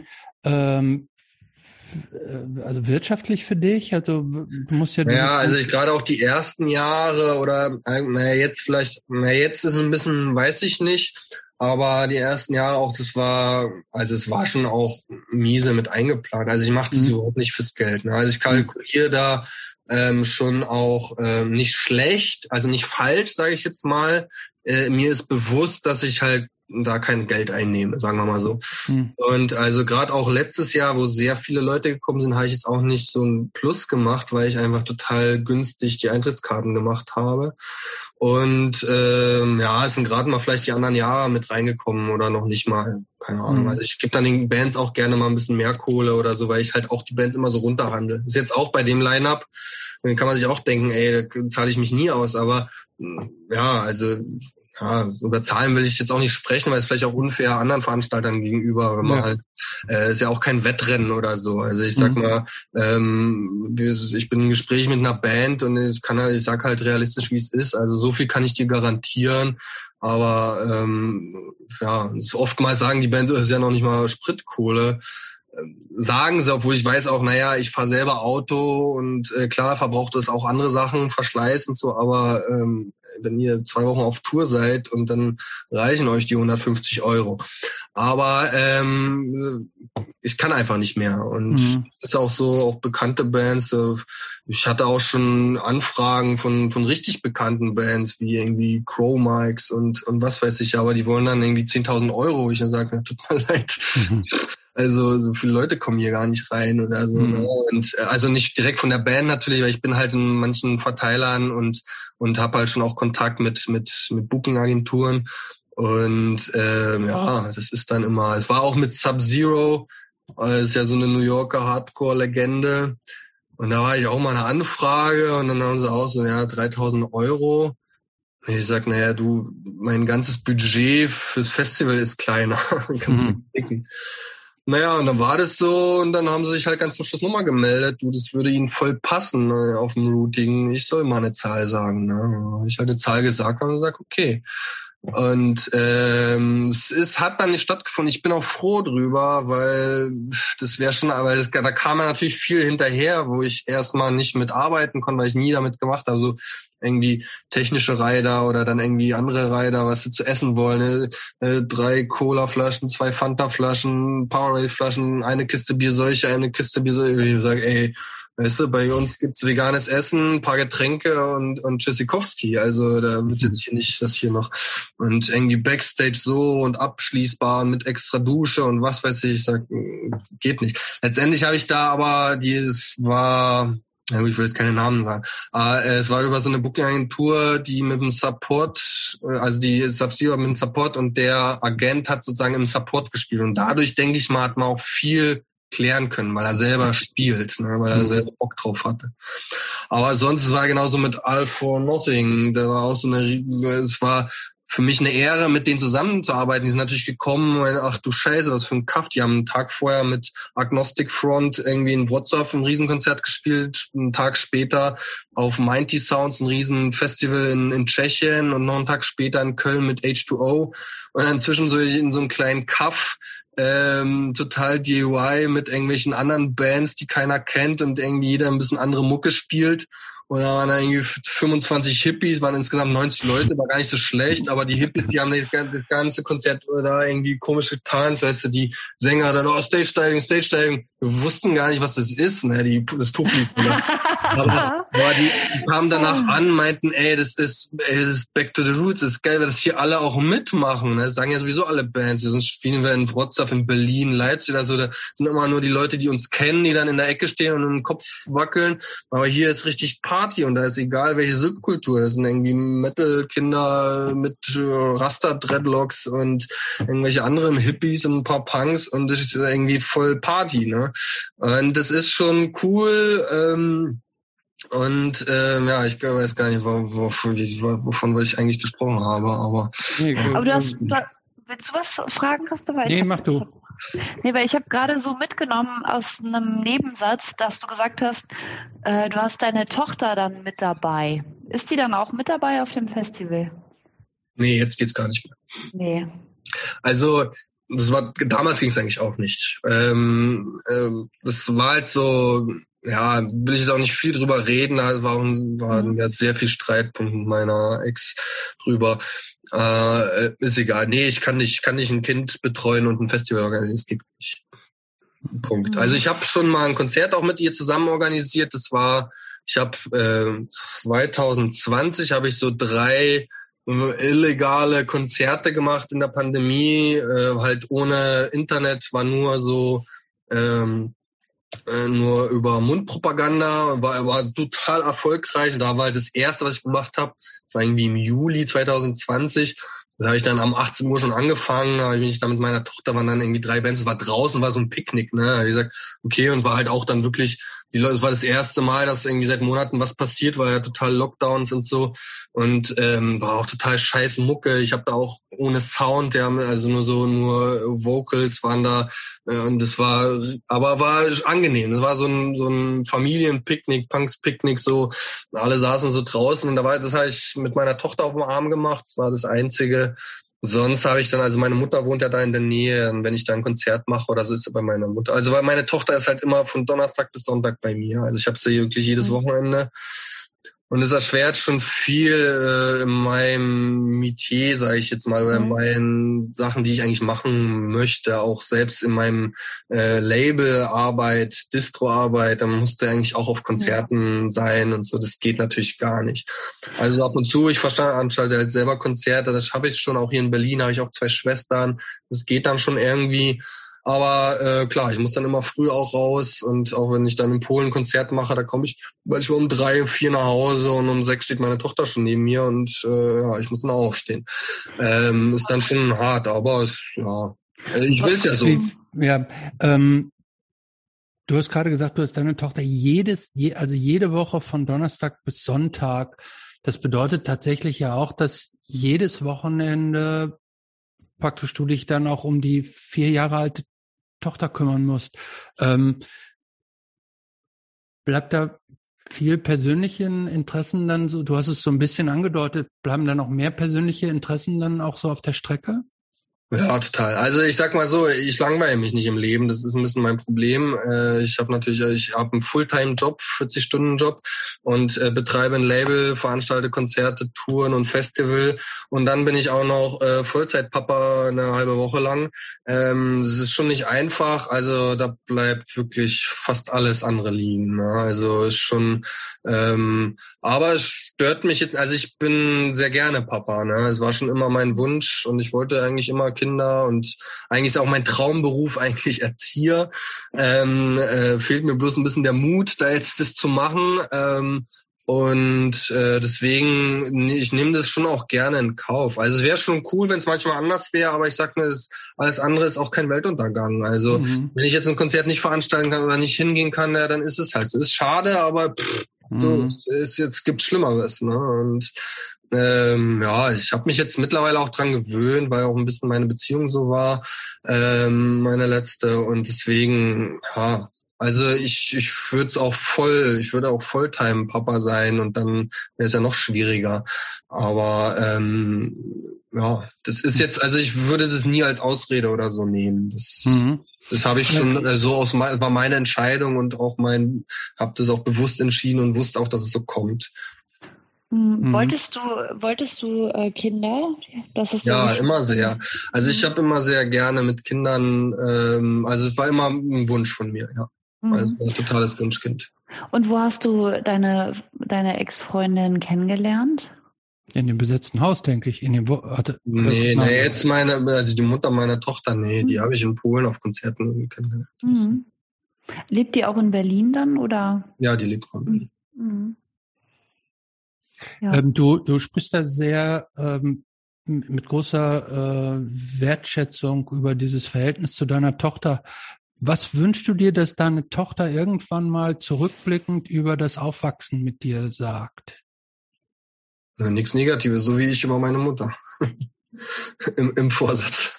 Nee, keine Ahnung. Also, ähm, ich sag mal so, wir, wir unternehmen auch sehr viel. Ne? Also, ähm, das, äh, die hat, die hat bis, also Stand jetzt hat sie eine super Kindheit. Ne? Wir, wir unternehmen wirklich sehr viel. Wir haben auch äh, meine Nachbarn oben drüber, die haben auch Kinder, das ist ihre beste Freundin, die da wohnt. Und ähm, fahren viel weißt du, mit dem Fahrrad, irgendwie in Parks, wir fahren dem Auto über an See, über Nacht auch und dann nach Polen. Das sind, meine Mutter hat ja auch ganz viele Tiere und keine Ahnung. Also wir, wir fahren nach Österreich in die Berge. Äh, ich war mit ihr schon drei Wochen in Rumänien campen äh, und alles so möglich. Also das braucht sie jetzt alles noch, kriegt sie vielleicht nicht so mit, aber alleine das äh, Zusammensein, das Erleben, Lagerfeuer zusammen machen, keine Ahnung, das ist, also wir erleben schon sehr viel zusammen. Ne? Also das ist natürlich auch eine andere Zeit, wenn man am Wochenende mit dem Kind zusammen ist und unter der Woche, das ist klar. Aber ähm, ich denke mal, sie, also Stand jetzt wird sie schon sehr äh, vieles positiv sehen. Mhm. Aber was genau ist, also letztendlich ist mir das auch egal. Ne? Also was soll ich mir da jetzt Stress machen, was, ob was, wie sie dann über mich denkt oder so. Also ich gebe mein Bestes und ähm, ich mache mir da jetzt keine Gedanken, ähm, ja, ob das, mhm. ob sie jetzt das positiv sieht oder nicht. Also. Aber gibt es so bestimmte irgendwelche Werte oder irgendwelche Dinge, wo du sagst, das ist dir wichtig, dass, dass du die ihr ja, so mit auf also den Weg schon. Gibst? Es sind auch so manchmal Sachen, habe ich letztens auch drüber geraten, wo ich dann irgendwie so ein bisschen stolz drüber bin, wo sie jetzt, da spielt sie da mit so einem Freund, also er ist ein Junge, sie ein Mädchen und dann äh, vergibt sie Charaktere, und dann gibt's äh, ihm einen weiblichen Charakter und sich selber einen männlichen Charakter. Und da bin ich immer stolz drüber, wie gesagt, weil ihr ist das halt völlig egal. Ne? Sie sieht das halt nicht, die Unterschiede. Und sie hat halt auch überhaupt nicht so nur Puppenspiel. Also da kam der, der Freund kam zum ersten Mal hier zu, zu ihr mit, oh, und Mathilda heißt meine Tochter, die hat ja, äh, die hat Autos, die hat, äh, die hat Dinosaurier, die hat natürlich auch Puppen, die hat auch Kleider, aber die zieht auch, äh, keine Ahnung, die ist so ein kleiner Racker, ne? Die, die lässt sich von keinem so richtig was sagen und auch in der Kita sagen sie immer, die spielt mit den Jungs, mit den Mädchen und alles. Und darüber bin ich halt am meisten stolz, ne? dass sie halt so die, die, das, das Geschlechter, die Unterschiede nicht so hat. Es wird irgendwann kommen, das kann man nicht beeinflussen. Ne? Also, aber ich beeinflusse das halt in der Hinsicht, dass ich ihr jetzt halt nicht nur Mädchensachen kaufe oder so. Ne? Das, mhm. Weil wieso auch? Die soll damit Spaß haben mit, mit was sie möchte und nicht, was ich ihr jetzt auflege oder was die Gesellschaft auflegt. Und so Sachen versuche ich natürlich, aber ist mir natürlich auch bewusst, dass, dass das irgendwie auch selber kommt. Ne? Mhm. Und das sind halt schon so Werte. Und klar, irgendwie, dass man, dass es egal ist, ähm, ich kenne halt auch Schwule oder Lesben oder so, und da ist man dann auch zusammen und ähm, dass sie das halt auch alles miterlebt. Und in Berlin, die Kitas sind sowieso kunterbunt, was ich auch immer persönlich cool finde, ne? Wenn dann irgendwie da hast du das Gruppenfoto und und das ist und das ist bunt, ne? Und ich finde solche Sachen immer total cool, wenn es Multikulti ist, wenn wenn es anders ist und so. Und, und dass ich so aufwächst, finde ich schon cool. Ist jetzt nicht irgendwie Werte, die ich irgendwie in sie reinpressen versuche, aber dass es so ist und irgendwie so selber kommt, finde ich schon auch schön. Was ist denn so dein Plan für die Zukunft? Oh, oh, schwierig, schwierig. Also eigentlich hatte ich mal vorgehabt, ich komme nach Deutschland, mache eine Ausbildung, arbeite vielleicht ein, zwei Jahre und gehe dann nach Polen zurück. So, dann war das mit dem Kind, dann dachte ich mir, naja gut, Kind hier, ähm, Kindergarten in Deutschland, Schule in Polen. Ja, mittlerweile, keine Ahnung. Also es kann sein, dass ich hier noch 15 Jahre sitze, bis meine Tochter volljährig ist und dann ihr eigenes Ding macht oder so. Und ja, also ich passe jetzt schon das an meine Tochter ein bisschen an. Ähm, ich mache mir da jetzt keine großen Gedanken. Ähm, ja. Ich hatte schon, sonst hatte ich vorher schon, oh, ich werde dann irgendwie ein Haus bauen oder irgendwie ein Haus kaufen in, in Polen, einen Kredit oder so und dann da halt leben aber mittlerweile pff, gar nicht. Also ich kann es mir erstens nicht leisten, zweitens, ähm, was soll ich in Polen, wenn meine Tochter hier ist? Mhm. Schön. Wir, ja. Ich finde, wir haben richtig viel interessante, ähm, inspirierende Dinge von dir gehört. Was würde der 15-jährige Till über den Till 2022 denken? Ach, eigentlich schon, dass er irgendwie alles cool im Griff hat. Und also wäre schon erstaunt. Ich war sehr schüchtern immer und so und wie ich trotzdem vieles immer alleine ähm, auch so im Rückblick immer durchbekommen habe und einfach einfach gemacht habe. Ist ja mit allem so auch, ähm, die Konzerte in Polen sagen ja auch viele, oh, ist ja nicht so kompliziert. Ich sage, ja, mach doch, macht keiner, macht keiner. Machst du so ein Festival und ja, ja, ähm, brauchst ja, du brauchst ja eine ganze Truppe. Ich sage, ja, bräuchte ich, ich brauche Leute, ich brauche Leute zur Hilfe, aber ist halt keiner. Dann, ich mach's aber. Ich quatsch jetzt nicht um drei rum, ich mach's dann einfach. Und und das finde ich, äh, würde das schon cool sein. Würde sich vielleicht wundern, dass ich keinen Alkohol mehr trinke, aber letztendlich finde das jetzt auch nicht uncool. Also von da eigentlich auch so Respekt. Und ähm, ja, nee, war eigentlich so mit sich zufrieden oder mit mir. Das ist doch gut und macht auch Sinn. Vielen Dank für das nette und offene Gespräch. Ja, ganz vielen Dank.